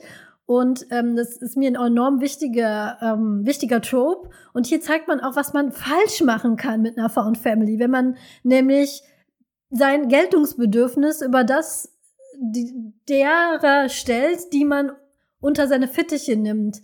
Da ist im, im Geheimnis des siebten Zauberers ist das sehr positiv dargestellt. Da machen das nämlich die Adoptiveltern nicht. Aber ähm, hier wird es dargestellt, was schiefgehen kann, wenn du deine Schützlinge aus so einem Ego-Bedürfnis hast. Und nicht, weil du denen helfen willst, sondern weil du ähm, daraus eine Machtposition ziehen willst oder eine Bedeutung für dich ziehen willst, was auch für leibliche, biologische Eltern ganz genauso gilt. Wenn du Kinder bekommst, damit die dir eine Bedeutung geben, das geht immer schief. Und das finde ich auch sehr stark und das finde ich auch sehr gut gelungen. Juliane. Ja, also bei, bei Skip muss man natürlich dann auch seinen Hintergrund sehen. Ich meine, klar, er ist mhm. Kind reicher Eltern, aber er ist vernachlässigtes Kind reicher mhm. Eltern. Äh, und zwar sehr, seine Mutter ist abwesend. Also ähm, die ist zwar wohl ab und zu da, sonst hätte sie ja wahrscheinlich nicht gemerkt, dass ihre Zuckerzange weg ist, aber ist wohl sehr viel auf Reisen und ähm, sein Vater ist extrem beschäftigt. Und wir hatten schon mal diesen Aspekt mit Erwachsene, die ihr Kind geblieben sind oder das eben nicht sind und Kinder, die gerne erwachsen sein wollen. Und mir fiel dann Folgendes aus. Es wird im Laufe des Buches Winter und äh, es fängt an zu schneien. Und äh, ich fand dann auch kleiner Not zum Thema Klimawandel, von wegen, dass Überschwemmungen in Venedig immer häufiger werden und so Sachen und äh, Winter auch viel früher kommt. Ähm, und zwar ist das äh, in einem Kapitel, das treffenderweise auch Vater und Sohn heißt. Ähm, da wird, ähm, weiß ich, das, wir sind ja schon im Spoiler-Bereich. Im, Im, ersten Spoiler-Bereich. Im, Im milde Spoiler. Milde Spoiler only.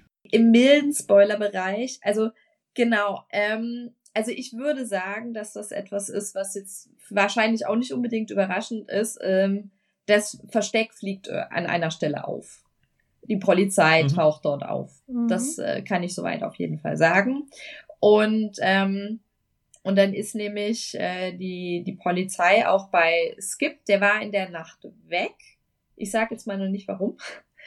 Ähm, und, ähm, und kommt dann halt nachts wieder und wurde halt vermisst. Also weil äh, das Mädchen, die eine Dienstmagd, die da tätig ist, halt gesehen hat, dass er nach Mitternacht nicht im Bett, in seinem Bett war.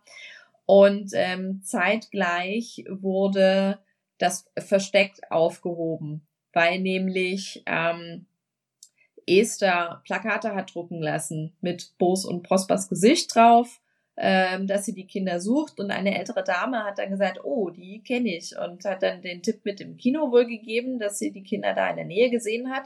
Und das ist eben jene Nacht, wo Wespe mit Bo alleine im Versteck ist. Und die beiden werden dann aufgegriffen und ähm, äh, Wespe ist dann nämlich äh, im Hause von Skips Vater, als der nach Hause kommt. Also als Skip nach Hause kommt, ist sie eben dort und wird von der Polizei abgeführt. Und die beiden tun dann beide so, als würden sie sich nicht kennen. Einfach, also es geht auch von Wespe, Wespe versucht auch gar nicht so zu tun, als würde sie ihn kennen. Und ähm, äh, Skips Vater sagt dann zu der Polizei, der alberne Schnee macht Scipio noch kindischer. Und Scipio ist auch zwölf, meine ich, vielleicht dreizehn. Mhm. Und irgendwie fand ich den Satz dann sehr so noch kindischer. Ja, wow, der arme Zwölfjährige darf kein Kind sein bei seinem Vater. Und ähm, ich meine, das rechtfertigt natürlich nicht, wie er sich verhält, also den anderen Kindern gegenüber. Es gibt, aber er hat es da halt auch nicht unbedingt leicht. Also weil ähm, der, der Vater erwartet in gewisser Weise von ihm, dass er ein kleiner Erwachsener ist. Und das funktioniert einfach nicht. Angela. Ja, in derselben Szene hatte ich mir auch eine Stelle markiert, wo ähm, Scipio dann versucht es zu reparieren, nämlich dann merkt nämlich Scipio das, was Paul schon vorhin beschrieben hat. Es war für ihn ein Spiel, jetzt merkt er, es ist ernst. Er ähm, muss dabei zusehen, wie Wespe wirklich in echt verhaftet wird. Und da wird ihm dann langsam klar, was er denn da angerichtet hat und wird verzweifelt und fängt an, seinen Vater anzuflehen, ob er ihr denn nicht helfen kann. Er hätte doch so viel Geld, er hätte doch so viel Macht. Und der Vater nimmt ihn halt überhaupt nicht ernst und äh, fragt ihn noch so, was kümmerst du dich denn um das Mädchen? Sonst zeigst du höchstens Empathie für deine Katzen und sonst für niemanden. Und ähm, geh ins Bett und ich glaube, du hast draußen zu lange den Mond angestarrt. Wahrscheinlich fängst du demnächst an, nach deinem Horoskop zu leben, so wie deine Mutter. Und dann steht halt Scipio weint in seinem Zimmer. Und das finde ich eine sehr gelungene Szene, weil da das erste Mal Scipio vorher wird wirklich so als der hm. Er posiert sich da als Held, er wird von allen bewundert und dann kommt dann auch, dass man wirklich eher negativ über ihn anfängt zu denken. Nach dem Reveal ist man eher auf der Seite der Bande, die sehr kritisch dann sind, sehr verletzt auch sind, sich sehr ausgenutzt fühlen. Und Scipio kommt nicht mehr so sympathisch rüber, aber da merkt man dann plötzlich, er steht dann in seinem Zimmer, auf das er geschickt wurde und weint einfach hilflos vor sich hin, merkt man, dass er ist noch ein Kind und bräuchte eigentlich jetzt Unterstützung, die er nicht bekommt. Und sagt auch, er, du hörst mir nicht zu, du weißt nicht, wer ich bin. Und das ist so ein ganz Kernelement dieses Buches, dass Erwachsene Kinder nicht wahrnehmen und alle positiven Erwachsenenfiguren nehmen Kinder wahr, gehen auf die Augenhöhe runter von Kindern. So zum Beispiel auch Viktor. Viktor, das ist erst, weil er ähm, rausfinden will, wo Bo lebt, bringt Bo dazu, mit ihm zu reden, indem er auf die Ebene runtergeht, indem er sich nämlich einfach von Tauben bekacken lässt, um es mal so zu sagen. Er geht auf den Markusplatz, äh, streut Taubenfutter und lässt sich von Tauben bepicken, macht da den Hanswurst, damit Bo, Bo zu ihm kommt und mit ihm spricht. Und ähm, er hätte, Victor hätte sehr früh schon die Gelegenheit gehabt, einfach seinen Job zu machen, zu sagen, so, da sind die Kinder, schnappen sie sich, macht es aber nicht.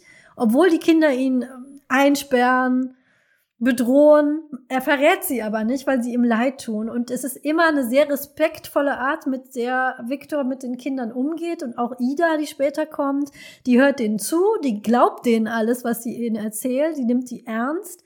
Gerade auch ähm, Bo, es wird immer dann gefährlich, wenn Leute nicht glauben, was Bo sagt oder ihn falsch einschätzen, weil sie nicht mit einem Fünfjährigen umgehen kann. Immer dann geht irgendwas schief.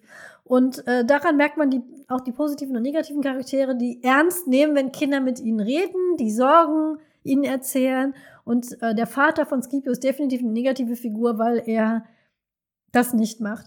Zu den Mutterfiguren möchte ich kurz ähm, einen meiner ersten, weil ich jetzt sehr viel Positives gesagt habe und jetzt möchte ich da doch mal einen Kritikpunkt angeben. Dieses Buch hat leider den Kritikpunkt, den ich an sehr vielen Büchern habe, nämlich fehlende tote Mütter. Das ist, ich kann es, also langsam kann ich echt nicht mehr lesen. Es gibt in diesem ähm, Buch kaum positive Mutterfiguren. Ida, würde ich sagen, ist eine Ausnahme, aber es ist halt auch eine Found Mother, also eine, die später dann dazukommt. Aber die Mutter von Scipio und Prosper ist tot. Ihr wird eine Rolle so angedeutet, die aber niemals kommt. Niemand, dieses, ne, diese Bedeutung, die sie hatte, dass die Jungen nach Venedig gehen, ist völlig bedeutungslos am Schluss. Die, die hätten auch in jeder, also nichts gegen das Setting. Wir haben lange und breit darüber geredet, wie toll dieses Setting ist. Aber ganz im Ernst, dieses Buch hätte in London, Paris, New York oder Kairo spielen können. Es hätte für den Plot keinen Unterschied gemacht. Weil die einzige, der einzige Grund, warum sie nach Venedig gehen, ist, weil die Mutter gesagt hat, da ist es so toll, es wird aber nie gesagt, warum. Null. Also im Prinzip war, sind sie nach Venedig gegangen, höchstwahrscheinlich, weil Cornelia Funke das in Venedig hat spielen lassen wollen und mehr ist da nicht dahinter. Also diese Mutterfigur ist leer. Wir wissen nichts über diese Mutterfigur. Die Mutter von Scipio ist auch abwesend, die wird eher so ein bisschen, ne, die äh, glaubt an Horoskope, ist immer nur auf Wohlstandsbällen und äh, so, so typische Rich Lady, die sich um ihren Sohn nicht kümmert, die ist also auch ähm, nicht da. Und ähm, Esther als ähm, Stiefmutter, über dieses Trope haben wir in der Folge über das Labyrinth geredet, Folge 14. Das klassische Motiv der bösen Stiefmutter, die angerauscht kommt, nachdem die leibliche Mutter verstorben ist und ähm, toxisch auf ihre Schützlinge einwirkt. Die wird auch beschrieben als, das mag ich an Cornelia Funke halt auch gar nicht. Cornelia Funke geht bei bösen Figuren immer ganz stark aufs Äußere. Ihre Willens sind grundsätzlich immer übergewichtig. Das, ähm, der, der Barbarossa ist halt, wird andauernd beschrieben wie dick und behäbig und äh, er ist, und das ist in Tintenherz auch ganz oft, ganz schlimm. Und bei der Esther wird sehr betont, dass sie viel Haarspray aufhat, ganz oberflächlich angezogen ist, sehr viel Wert auf ihr Äußeres legt. Und das ist natürlich dann spitznäsig. Das ist natürlich negativ. Ähm, und äh, es geht sogar so weit, dass wenn irgendwer vorbeiläuft und Haarspray drauf hat, dass man sofort an. Also Haarspray ist so ein Ding, was immer wieder aufkommt in Verbindung mit Esther. Das ist ganz Negatives. Das muss ich sagen. Das bin ich inzwischen einfach über. To tote, absente Mütter, toxische Mütter. Ähm, ja, es ist einfach billig, das einzusetzen und das mochte ich an diesem Buch nicht. Ähm, danke. Bitte. Bitte. Für, äh, für, äh, für, die Ein für die Einlassung, ich habe dem nichts hinzuzufügen. Ich würde vorschlagen, dass wir jetzt in den harten Spoilerbereich ja. übergehen. Der harte Spoilerbereich. Ja, wir gehen jetzt, wir gehen jetzt am nächsten Tukan vorbei. Das ist jetzt so ein ähm, großer, mit so Stoppeln. Das, das ist jetzt ein großer Tukan. Und so, und so einer Zigarre. Genau, der hat so einen Stumpen im Mund, den er pafft. Von, ähm, der, von, der, von der 3G, vom 3G-Spoiler-Bereich jetzt in den 2G-Spoiler-Bereich. Genau, genau. Ähm, ja, äh, wir haben jetzt äh, schon mehrfach äh, den Charakter äh, Ida bzw. Ida Spavento erwähnt, mh, aber haben noch nicht erklärt, was es mit der auf sich hat. Und äh, äh, vielleicht kann ich das mal gerade zusammenfassen, was passiert. Und dann kommen wir nämlich in den Bereich, der sowohl Angela als auch mich sehr verärgert hat, beziehungsweise was für mich tatsächlich der, der negativste Teil an diesem Buch ist. Und äh, vielleicht kann äh, Juliane uns dann ja vom Gegenteil überzeugen. Mal sehen. ähm, also äh, es geht weiter, äh, dass sie ja diesen Auftrag bekommen haben von Barbarossa und äh, sie sollen sich mit einer mysteriösen äh, Figur namens der Conte in einem Beichtstuhl einer Kirche treffen. Und äh, dort erhalten sie den Auftrag, äh, dass sie einen Holzflügel stehlen sollen von einer Frau namens Ida Spavento. Und äh, sie stehlen dann den Flügel und äh, Ida erwischt sie dabei. Und äh, Ida äh, will dann von denen wissen, äh, also sie, Scipio stiehlt den nicht alleine, weil sie halt rausfinden, dass er nicht der Herr der Diebe ist, sondern einfach nur ein Junge. Und dann äh, brechen sie halt gemeinsam äh, bei Ida Spavento ein, weil sie jetzt den Auftrag angenommen haben und sie unbedingt das Geld haben wollen, verständlicherweise. Und äh, Ida erklärt ihnen dann, was es mit dem Flügel auf sich hat. Und das ist jetzt der große Twist in dem Buch. Nämlich der Flügel ist ein Holzflügel. Also das ist der Gegenstand, den sie stehlen sollen. Das ist ein Holzflügel und der gehört zu einem geflügelten Löwen, wenn ich mich richtig mhm. erinnere, von einem, von einem Karussell. Und dieses Karussell äh, ist äh, verschollen und äh, niemand weiß, wo es, äh, wo es ist, beziehungsweise äh, sie äh, erfahren dann, dass es auf einer Insel namens Isola Segreta, was vermute ich mal sowas heißt wie geheime Insel, mhm. Äh, ich kann kein Italienisch, aber es ist, war jetzt relativ offensichtlich. Und dieses Karussell hat magische Eigenschaften, nämlich wenn Erwachsene auf dem Karussell fahren, werden sie jünger und wenn äh, Kinder auf dem Karussell fahren, werden sie erwachsen. Und äh, das funktioniert aber nur, wenn das äh, Karussell intakt ist. Und dafür braucht es eben diesen Flügel. Und den Flügel sollen sie stehlen ähm, für den Conte, weil der Conte ist ein sehr alter, gebrechlicher Mann und der wäre gerne wieder Kind. Der sehnt sich danach zurück, wieder Kind zu sein. Und dementsprechend äh, stehlen sie dann diesen Flügel. Ähm, der Konter will seine Kindheit nachholen. Das ist auch so ein ähm, starkes Motiv in dem Buch. Ähm, schlechte Kindheiten. Viele von den Kindern haben keine guten Erinnerungen an ihre Kindheit, weigern sich darüber zu reden. Wespe so sehr, dass sie ihren Namen auch nicht nennt. Sie möchte überhaupt nicht darüber reden, wo sie herkommt, wie ihre Eltern waren. Und der Konter hatte eine, das hat noch mit der Geschichte von dieser Insel zu tun, was aber jetzt für den Plot gar nicht wichtig ist, was auch wieder schade ist, weil es eigentlich recht interessant ist. Aber es ist halt völlig unwichtig. Er will halt seine Kindheit wieder, äh, will, will sie nochmal erleben dürfen, quasi. Und ähm, ja, da kommen wir zu dem Punkt, wo alles anfängt für mich zu auseinanderzufallen, nämlich es gibt dieses Karussell wirklich und es funktioniert. Also es passiert wirklich. Sprich, etwa drei Viertel ins Buch rein wird ein übernatürliches Element reingeschmissen und wir haben uns schon exzessiv darüber unterhalten, nämlich Paul und ich in unserem Sommer-Special. Das ist eines meiner absoluten Hassdinger, die in Büchern passieren kann, wenn mittendrin das Genre sich ändert und zwar aus, und das sage ich jetzt, Faulheit weil es ist einfach, ganz einfach, löst das all deine Probleme, wenn ein Ding einfach magisch ist. Wir brauchen dieses Ding, weil das Ding ist dann magisch und es löst dann am Schluss auch ganz viele Probleme, weil es halt magisch ist. Und das finde ich, nein, dieses Buch ist drei Viertel lang ein, ein, ein wunderbares Abenteuerbuch in einer Stadt und es ist relativ klar abgegrenzt so, ja, es ist ein bisschen romantisiert, weil wir sind immer noch in einem Kinderbuch da passieren keine äh, schlimmen, da passieren Kindern keine schlimmen Dinge. Deswegen lesen wir Kinderbücher und keine Young Adults. Das ist okay. Aber ähm, diese ganze Stadt wird wahnsinnig plastisch beschrieben, inklusive Klimawandel, Müll und Erwachsenen, die die Kacke sind. Und dann kommt, oh, es gibt ja dieses magische Karussell. Und vor allem, es ist nicht gut gemacht. Es wird nie erklärt, so, was ist denn jetzt ganz und was nicht. Ja, dieser Flügel, der jetzt seit, äh, keine Ahnung, Jahrzehnten da irgendwo in, in, in einem Speicher rumgammelt. Reicht das, wenn ein Splitter fehlt?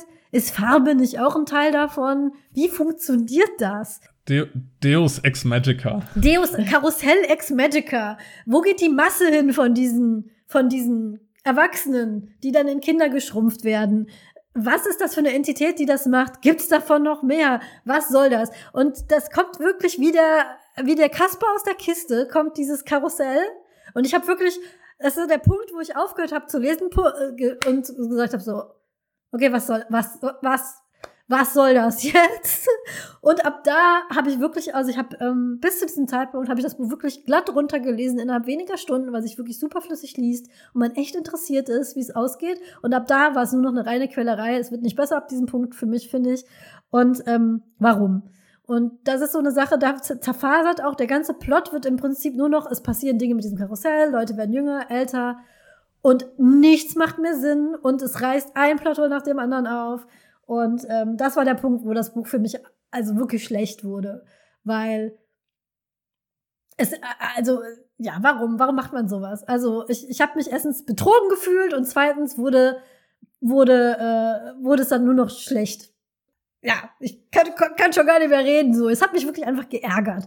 Mir wurde was anderes versprochen. Mir wurde ein schönes heißt Banden Found Family Ding versprochen und nicht ein wir fixen jetzt alles mit einem verdammten Karussell. So, fertig. Paul. Ich, ich, ich möchte kurz dazu äh, äh, ergänzen, bevor ich, äh, bevor Juliane äh, das Ganze retten kann. Ähm, ich empfinde das alles ganz genauso wie du, Angela. Aber aber. Ich möchte, ich möchte einen positiven Aspekt hervorheben, äh, den, ich, den ich tatsächlich sehr gut und sehr gelungen finde. Mhm. Nämlich, ich, äh, wir haben vorher schon vorm Spoilerbereich erwähnt, dass äh, dieses Erwachsene, die Kinder sein wollen, Kinder, die Erwachsene sein wollen, so ein Thema ist, was sich wirklich so ein Motiv ist, was sich wirklich durch das gesamte Buch zieht und was auch wirklich gut gemacht ist. Und dieses Karussell soll dann eben genau diesen Wandel sozusagen ermöglichen. Und da finde ich tatsächlich eine Sache gut, nämlich, im ersten Drittel des Buches, äh, wo sie sich mit dem Conte im Beichtstuhl treffen, um den, äh, um den Diebstahl sozusagen, um den Auftrag anzunehmen, den Diebstahl des Flügels. Da äh, kommt Scipio in diesen, äh, in diesen Beichtstuhl und ähm, der Conte stellt fest, dass Scipio halt ein Kind ist. Er ist irgendwie zwölf oder so.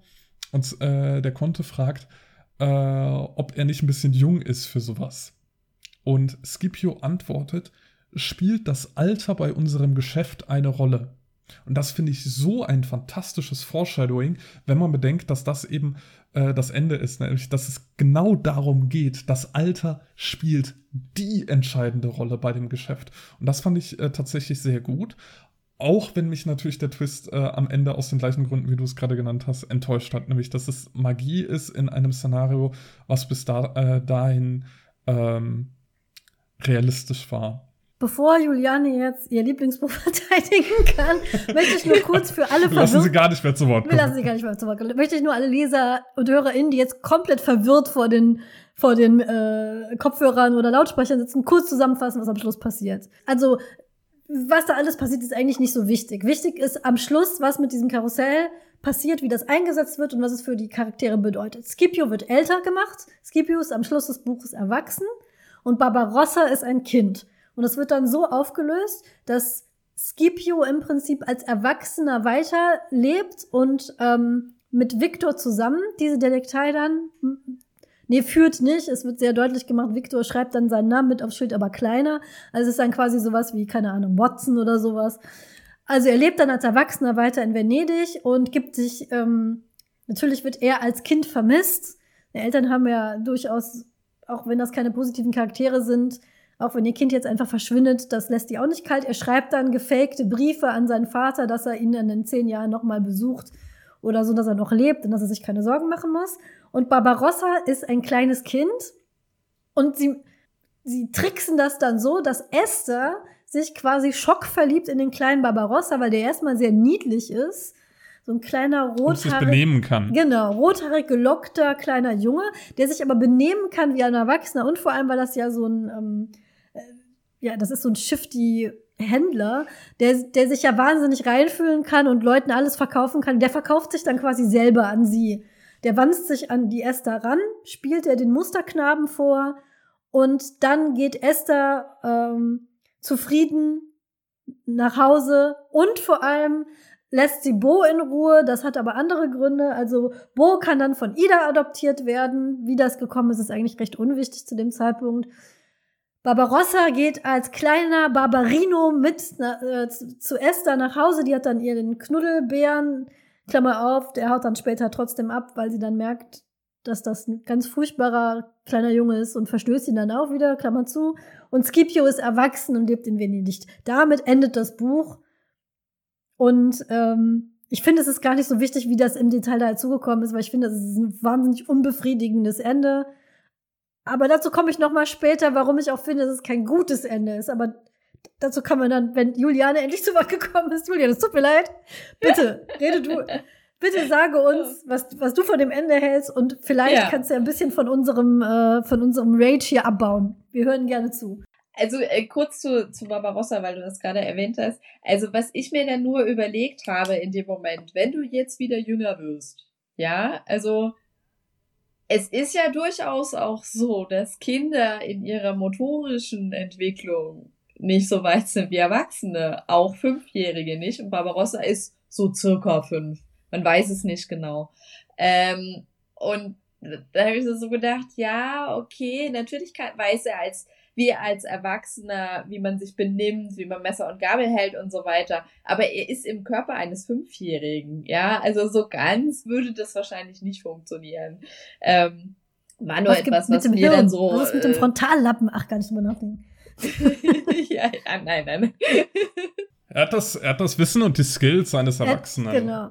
Er hat die Wissen, also Wissen und die Skills eines irgendwie. Aber bevor wir jetzt schon wieder anfangen, uns aufzuregen, du hast ähm, entweder ganz am Anfang dieser Aufnahme oder im Vorgespräch gesagt, du hast es kommen, für dich war das kein Bruch. Warum nee. war es für dich kein Bruch? Das interessiert mich wirklich, weil ich habe mich echt betrogen gefühlt. Du sagst aber nein, du hast gewusst, da kommt Magie rein. Warum? Ja, also für mich ist es was, weil ähm, so die Vorstellung, dass es die Möglichkeit gibt, dass sowas wie Magie tatsächlich existiert, äh, fand ich schon immer einfach ziemlich cool irgendwie. Finde ich auch heute noch cool. Also irgendwie, ich, ich wäre dann so jemand, ich würde das glauben. Wenn das das, wenn mir jetzt irgendwie was passieren würde und mir würde draußen ein Einhorn über den Weg laufen, wäre ich da voll dabei. Aber ähm, und ähm, das macht auch die Faszination von Büchern auch, auch äh, von dem Buch, über das wir nicht reden. Ähm, und gerade denke ich auch, weil es ein Cornelia Funke Buch war und ich eben andere Bücher vorher schon gelesen hatte, sie hat immer so Elemente drin, ja, wo, wo du das dann so, wo es so angedeutet wird oder wo dann eben doch irgendwie was magisch ist. Und deswegen habe ich das einfach erwartet bei dem Buch. Und es gibt auch Andeutungen. Also es wird dann so gesagt, ja, das ist so, die, die, die Löwen am Markusplatz wirken total plastisch, als könnten sie direkt runterspringen irgendwie, als würden sie sich bewegen oder sowas. Ich habe den Trailer zum Film gesehen, äh, da setzen die das um. Also dass tatsächlich so eine Statue von einem Löwen sich bewegt. Das fand ich dann irgendwie so ein bisschen, wo ich gedacht habe, na ja, okay, muss jetzt nicht unbedingt sein.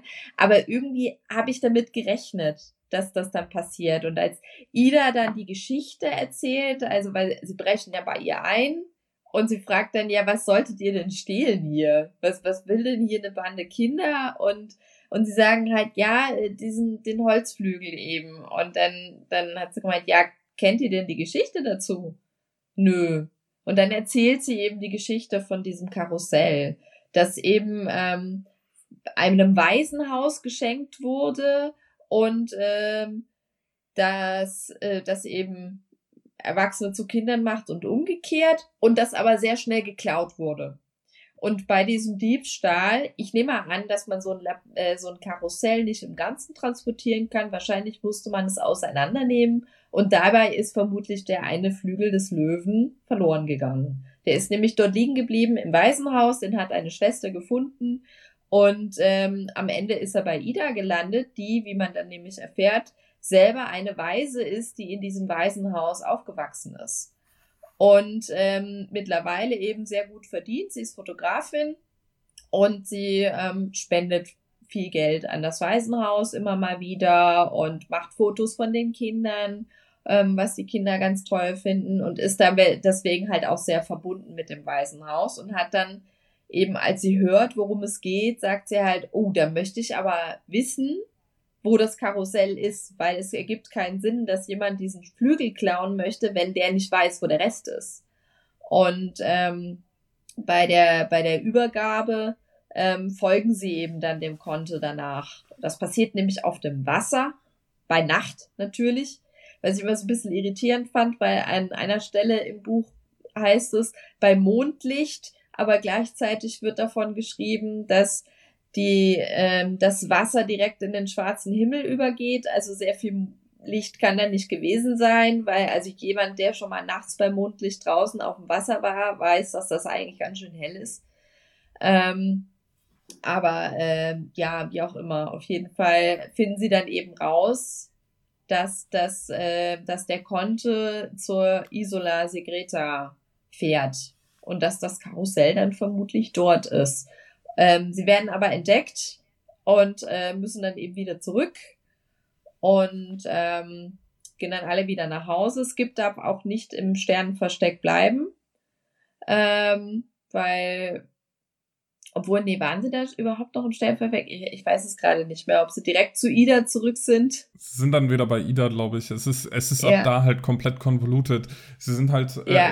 äh, sie sind halt alle irgendwo. Irgendwo. Und, und, und man weiß es nicht und äh, ah, es nee. ist alles irgendwie. Ich weiß wieder, wie es war. Also sie gehen tatsächlich zurück ins normale Versteck. Sie wissen zu dem Zeitpunkt noch nicht, dass es aufgeflogen ist und entdecken dann eben, dass Wespe und Bo fehlen. Und jetzt kommt ja, der stimmt, Punkt, stimmt, genau. ähm, wo ich vorhin angedeutet hatte, äh, wo ich äh, auf, über die Formulierung gestolpert bin. Mhm. Ähm, nämlich, ähm, es gibt einen Notfalltreffpunkt. Und ja. äh, der Notfalltreffpunkt äh, ist beim sogenannten Bücherscheißer in Venedig. Ja. Und äh, der heißt so, weil es ähm, eine Statue ist und hinter der Statue, quasi unter ihrem Po, ist halt ein Stapel Bücher. Ähm, ich habe den Namen der Statue vergessen. Nicolo irgendwas. Oder Nicolo. Ich weiß nicht genau, wie man das betont mit dem Apostroph. Ähm, jedenfalls gibt es so eine Fanseite. Und mhm. äh, da werden ah. auch eben diese Jetzt. Orte ah. genannt äh, und beschrieben. Und da steht eben, ja, äh, hier eben dieser, dieser Notfalltreffpunkt. Eine kluge Wahl, diesen Platz als Notfalltreffpunkt zu wählen, auch wenn Wespe die Entscheidung alleine getroffen haben soll. Okay. Und die Formulierung fand ich irgendwie so ein bisschen so, was soll das jetzt, also, hä? Wie, wie, wieso, wieso ist es dann, also wäre es keine kluge Entscheidung, wenn wenn es die anderen zu sagen, oder hä? Also das, so ganz habe ich es nicht verstanden. Und es gibt dann eben die, die Situation, dass Prosper und Skip eben auf die Insel fahren, wo sie dann eben, oder wo, wo Skip dann eben zum Erwachsenen wird. Und da treffen sie nämlich auf ein Mädchen. Und dieses Mädchen überwältigt sie, äh, weil sie nämlich eine Waffe hat und zwei sehr große Doggen. Ähm, es stellt sich später raus, dass das die Schwester vom Conte ist, die eben auch auf dem Karussell saß, weil sie nämlich auch ihre Kindheit wiederholen möchte.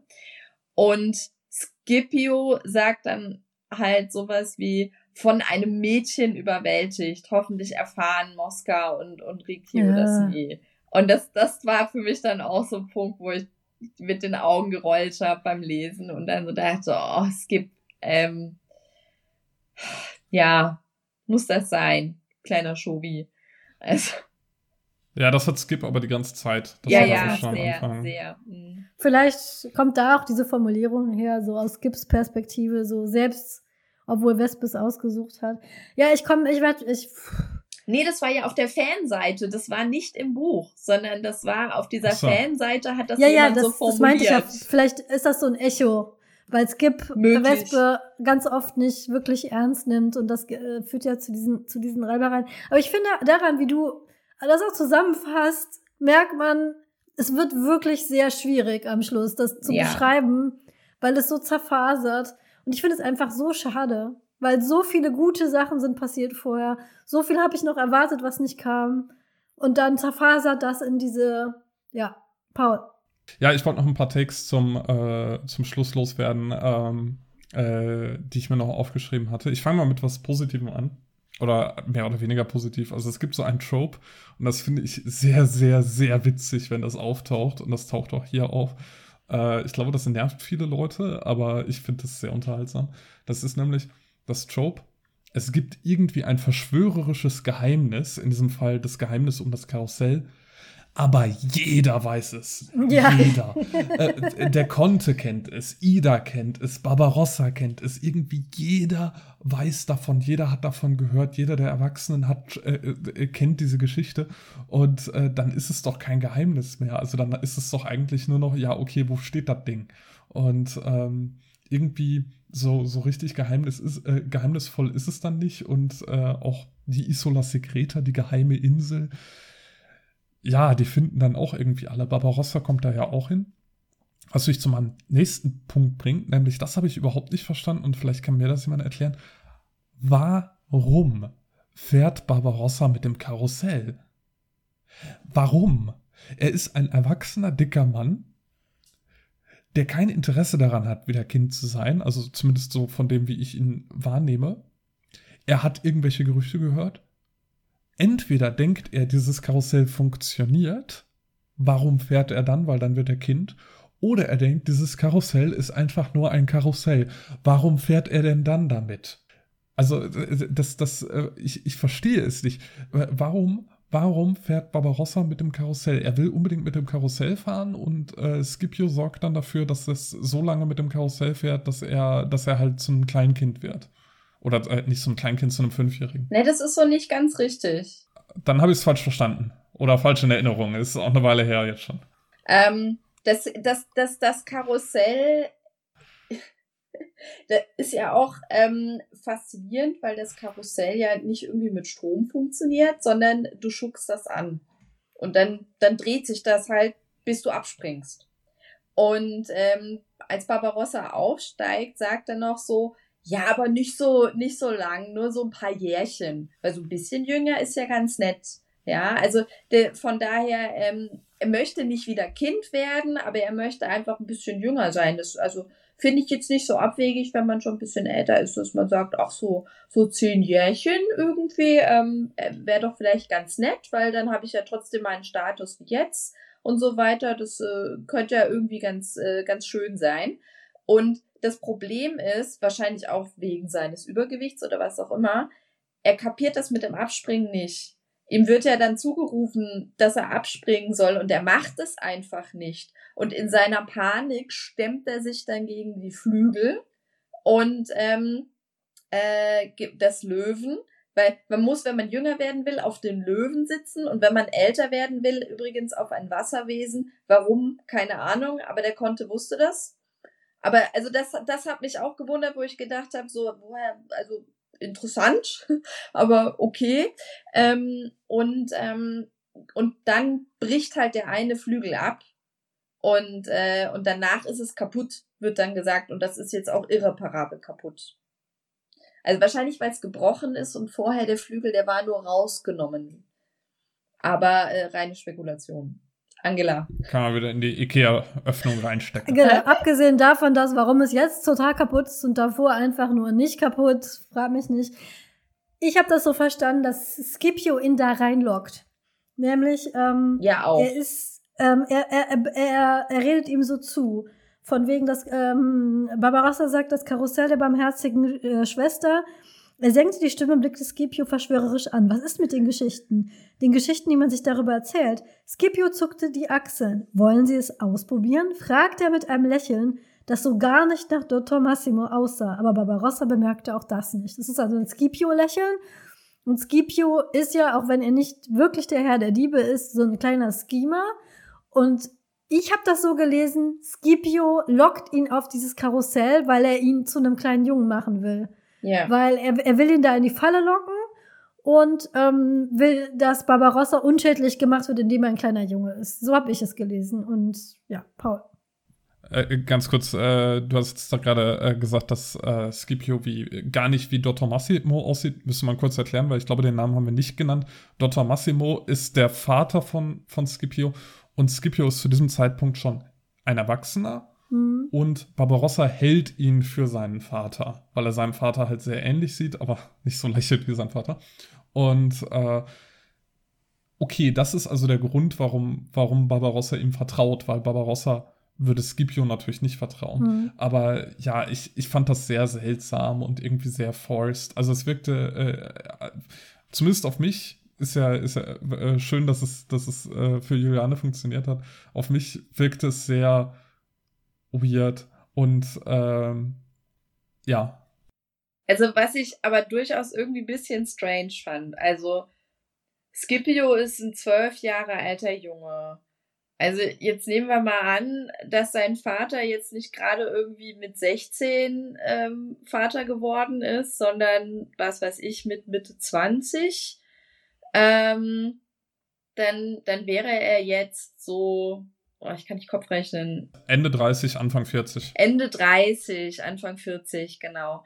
Und Scipio wird aber für seinen Vater gehalten. Aber irgendwie kann ich mir nicht vorstellen, dass er sich so weit hat erwachsen machen lassen.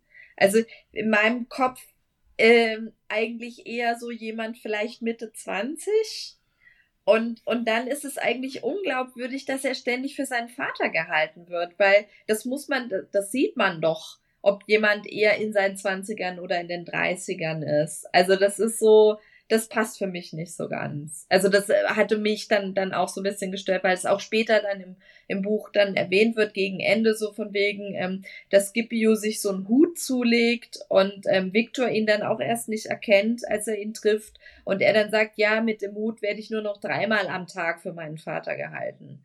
Und ähm, ja, Angela.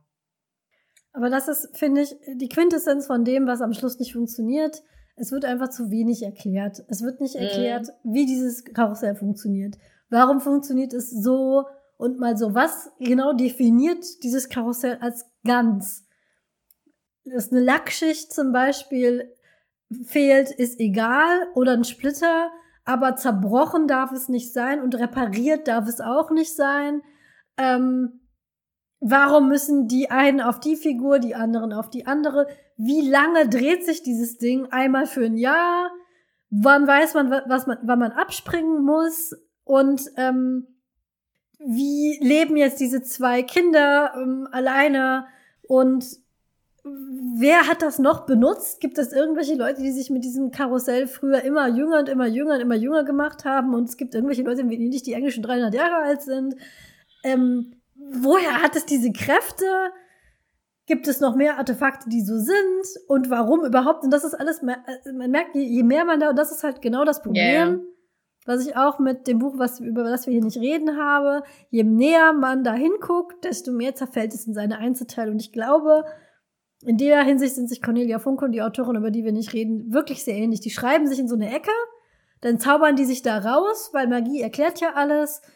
Aber wenn man dann diese Magie hinterfragt, merkt man, dass da kein Regelwerk hinter ist und kein Konstrukt. Und deswegen können wir auch, weiß ich nicht, wir können jetzt die ganze Zeit über dieses Ende reden, aber im Endeffekt ist es, unterm Strich kommt raus, es ist einfach nicht gut geschrieben. Und wenn man genau hinschaut, was man, glaube ich, als Erwachsener eher macht als als Kind, kommen diese Löcher zutage. Paul. Äh, genau dazu. Äh, ich habe ich hab noch zwei Sachen zum Ende. Nämlich einerseits äh, wie es für mich, für mich persönlich besser funktioniert hätte, wäre, wir haben jetzt nach zwei Dritteln in der Geschichte, brechen sie bei Ida Spavento ein und erfahren von ihr die Geschichte von diesem Karussell.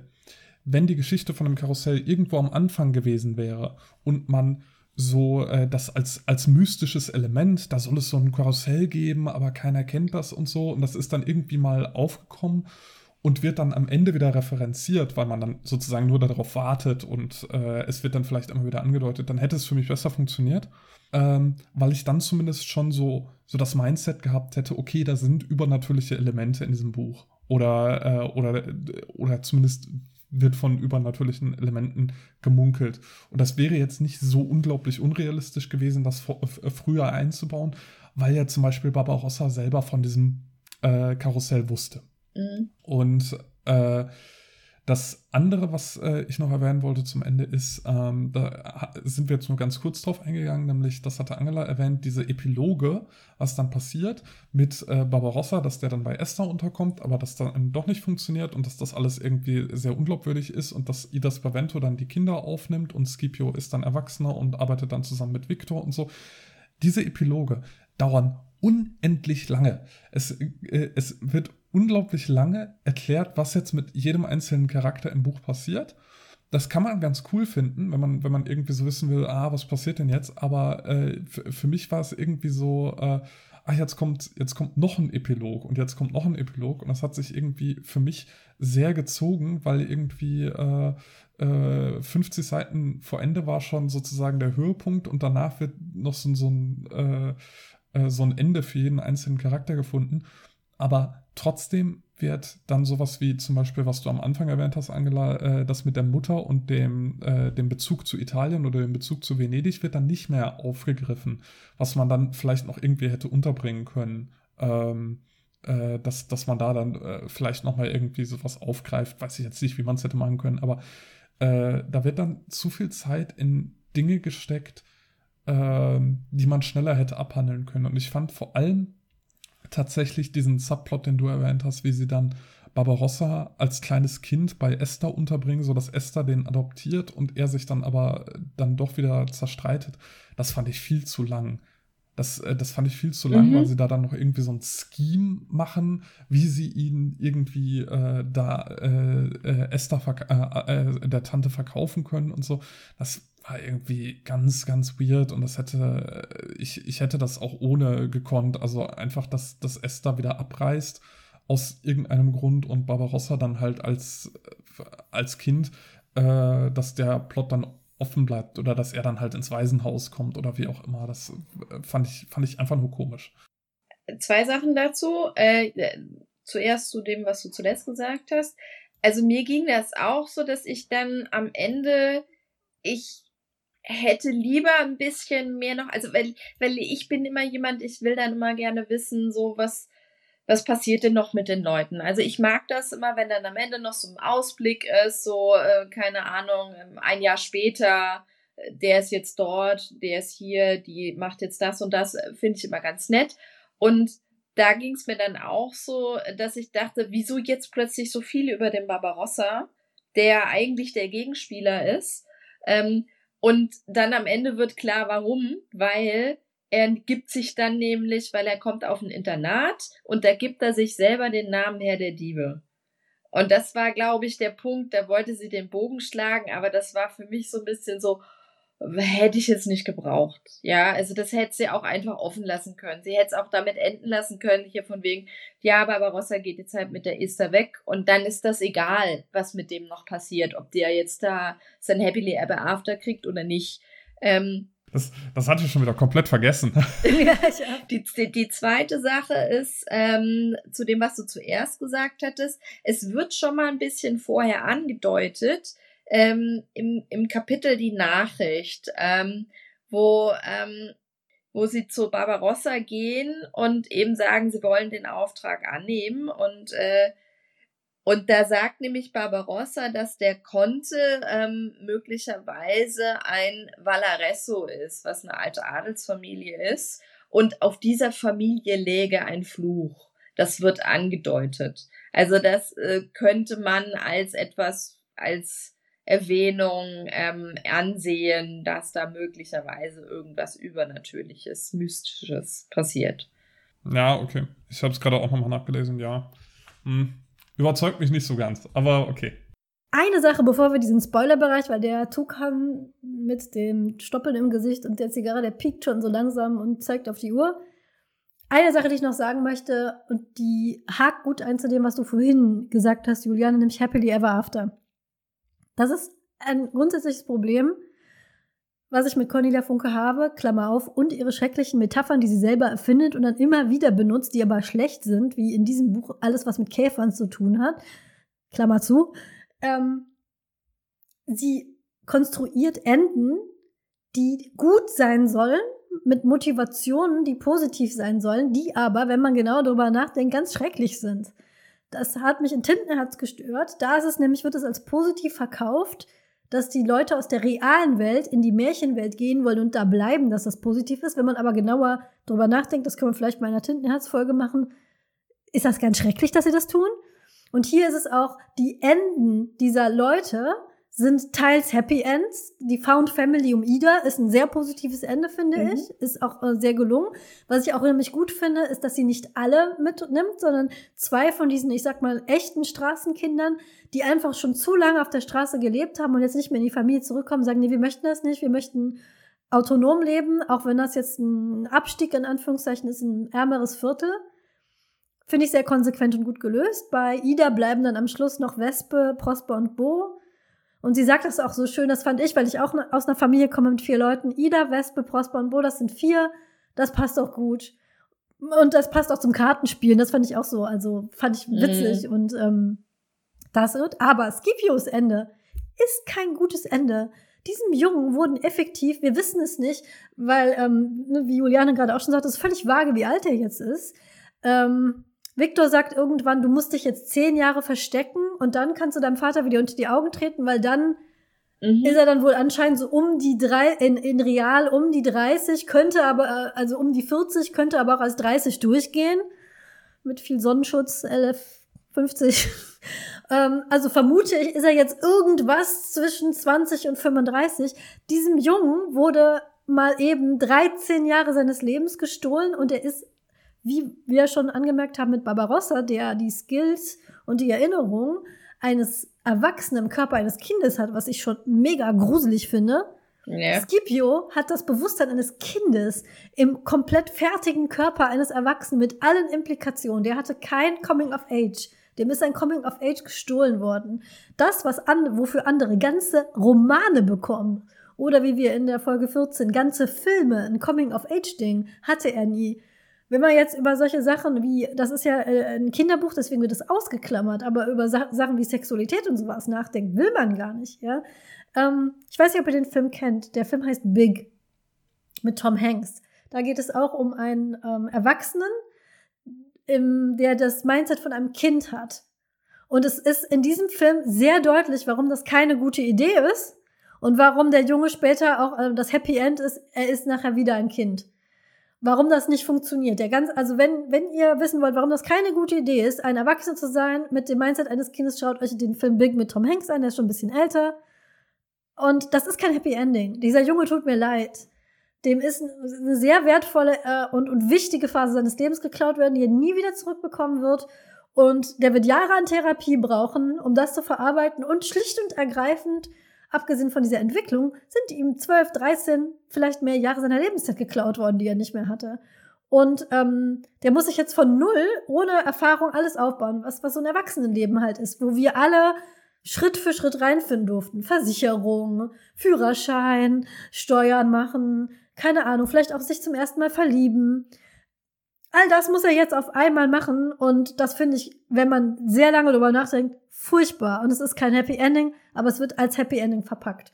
Und das ist ein grundsätzliches Problem, was ich mit Frau Funke habe. Und deswegen ist, obwohl mir Herr der, ich wollte schon wieder Herr der Ringe sagen, unglaublich, Herr der Diebe zu drei Viertel sehr gut gefallen hat und ich das super schnell weggelesen habe und viele positive Dinge zu sagen habe, ist das letzte Buch, was ich von ihr lesen werde, weil sie hat mich jetzt das vierte Mal mit einem tollen Setting interessanten Charakteren und spannenden Versprechungen auf den Pfad äh, geführt und in, in der Ferne sah ich den Regenbogen und dann wurde ich von der Klippe gestürzt. Und das möchte ich kein, kein fünftes Mal mehr anschauen.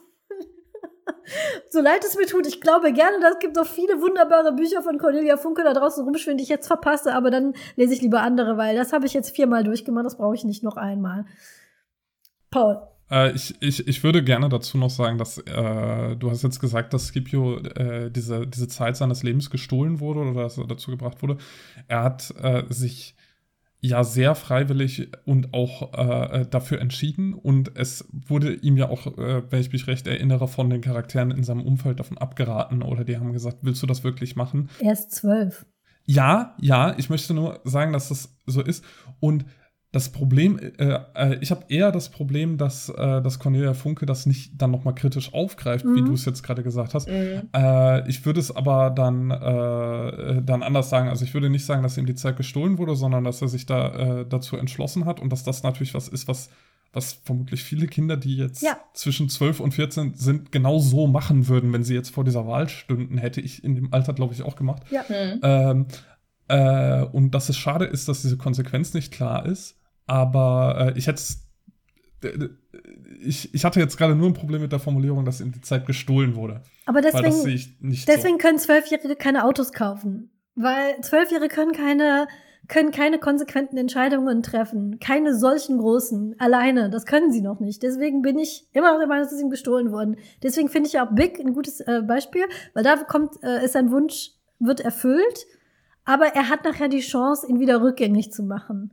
Weil ja. Entscheidungen, die du als Kind triffst, sind nicht unbedingt immer die besten und es sollte dir gegeben sein, sie rückgängig zu machen. Deswegen, ich bleibe bei gestohlen, aber ich, da kann man auch uneinig rausgehen. Das ist okay. Juliane. Ähm, da finde ich aber sehr gut in, in dem Moment, wo das passiert. Prosper ist ja mit dabei.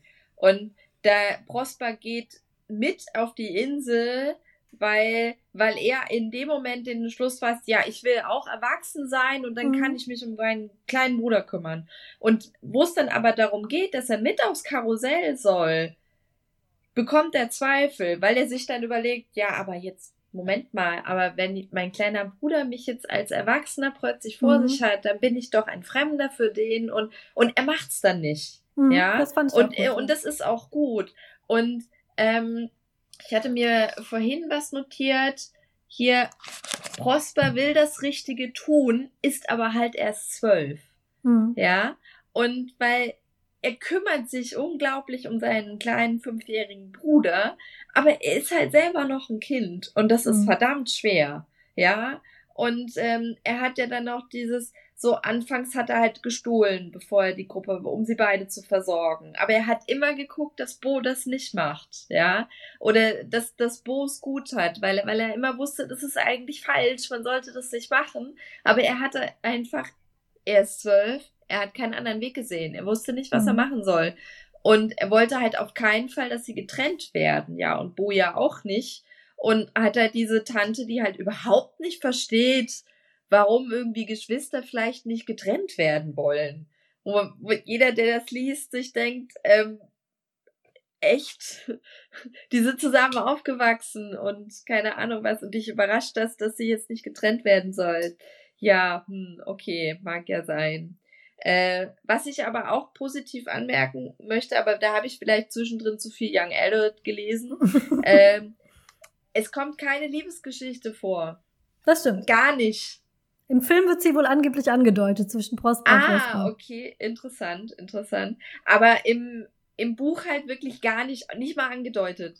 Das stimmt. Ähm, ja. Irgendwie, also vielleicht so, ein, vielleicht so ein bisschen, dass man denken könnte, oh, bei Ida und Viktor. Aber, aber auch nur, also wenn dann ganz irgendwie subtil, ja, nicht ernsthaft äh, irgendwie, dass da Blicke geworfen werden oder, oder, oder sonst wie Kommentare kommen oder sonst irgendwie was. Und das äh, fand ich äh, auf jeden Fall sehr, sehr positiv äh, angenehm. Das ist mir, glaube ich, beim ersten Lesen garantiert nicht aufgefallen.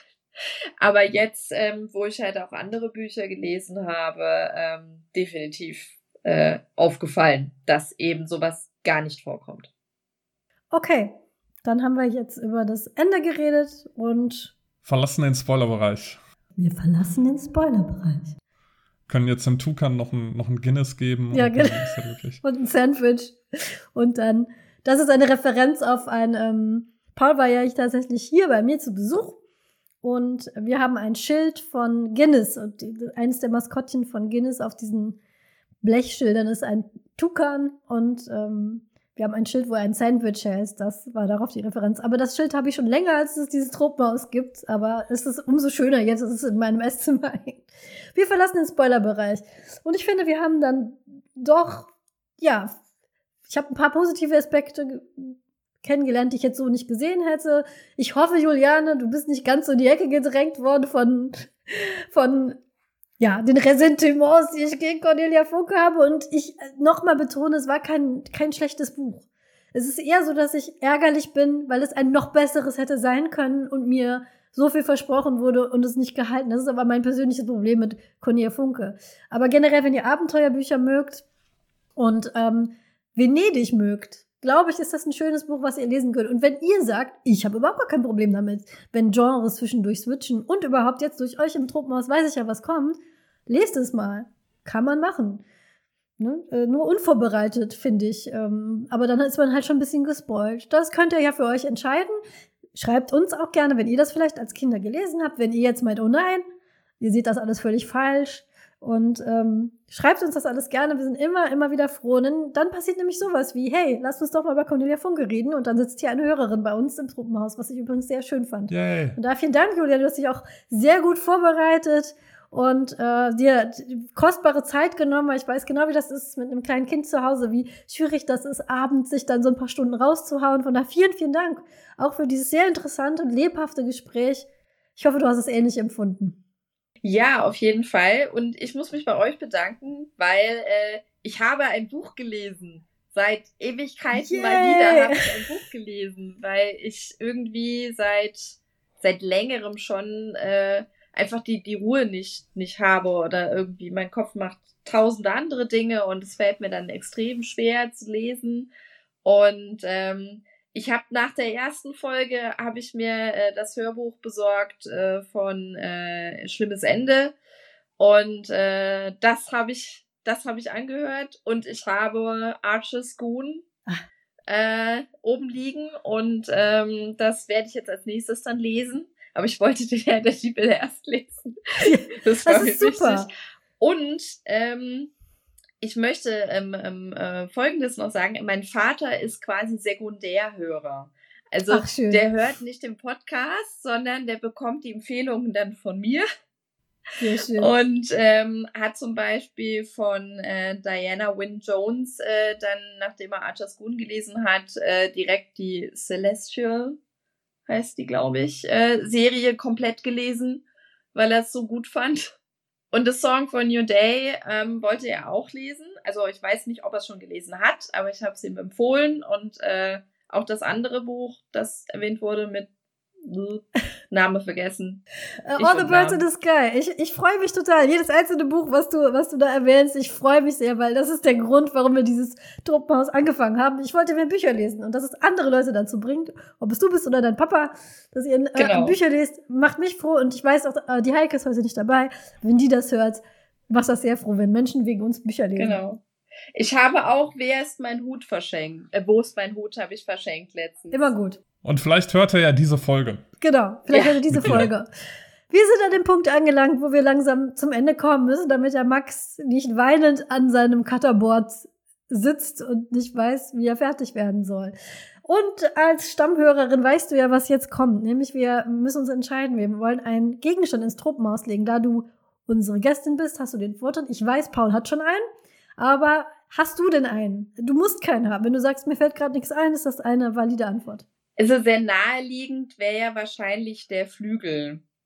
Irgendwie. Der Flügel. Ähm, der Flügel oder eventuell bräuchte, ich weiß jetzt nicht, wie viel Platz äh, bei euch Unendlich. ist. Wie Mary Poppins Handtasche, innen größer als außen. Ob man vielleicht auch einfach das, äh, das vollständige Karussell, also zu dem Zeitpunkt, wo es nicht zerbrochen wurde, ähm, äh, unterbringen möchte. Das wäre auch mein Vorschlag. Das Karussell, mit dem man sich älter und jünger machen kann, nach Belieben. Ja. Paul, was ist denn dein Vorschlag? Na, ich, ich, äh, ich äh, mag das nicht so, also, äh, weil das ist, das ist dieser magische Gegenstand, der für mich die Lese-Experience so ein bisschen kaputt gemacht hat. Und deswegen hätte ich einen anderen Vorschlag, nämlich was ich äh, sehr, sehr gemocht habe. Äh, sowohl als Kind als auch äh, als Erwachsener hat mir das sehr gefallen.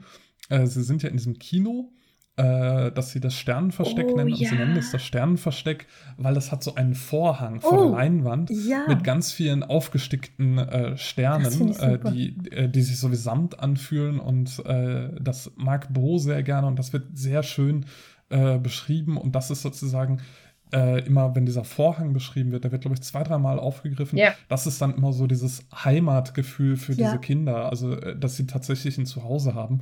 Und ich fände es toll, wenn wir diesen Sternenvorhang äh, bei uns im Tropenhaus hätten. Das finde ich super. Ich glaube, wir haben es gar nicht erwähnt, warum. Ähm, das Kino, in dem sie sich verstecken, heißt Stella. Das ist italienisch genau. für Stern. Und daher haben sie diesen Vorhang und am, ganz am Schluss schneidet, ähm, ich weiß gar nicht wer, ich glaube Prosper Victor. oder Victor Victor schneidet für Bo tatsächlich auch ein Stück raus, das er dann mitnehmen kann in sein neues Zuhause. Das, das ist bei uns noch intakt. Ich finde es auch sehr gut, ja. weil ein Tropenhaus ist ja immer aus Glas und uns kann ja eigentlich jeder, der da vorbeiläuft, äh, einfach reingucken. Und wenn wir mal so ein bisschen unter uns sein möchten, abends und das Licht anmachen, dann machen wir einfach diesen Sternenvorhang. Auch wenn wir mal einen Film gucken wollen im Tropenhaus, ist ja blöd, wenn das Licht draußen reinscheint. Nee, ich finde das super. Ich finde das gut. Auch besser als das Karussell. Ja, ja. Nimmt ja auch viel Platz weg.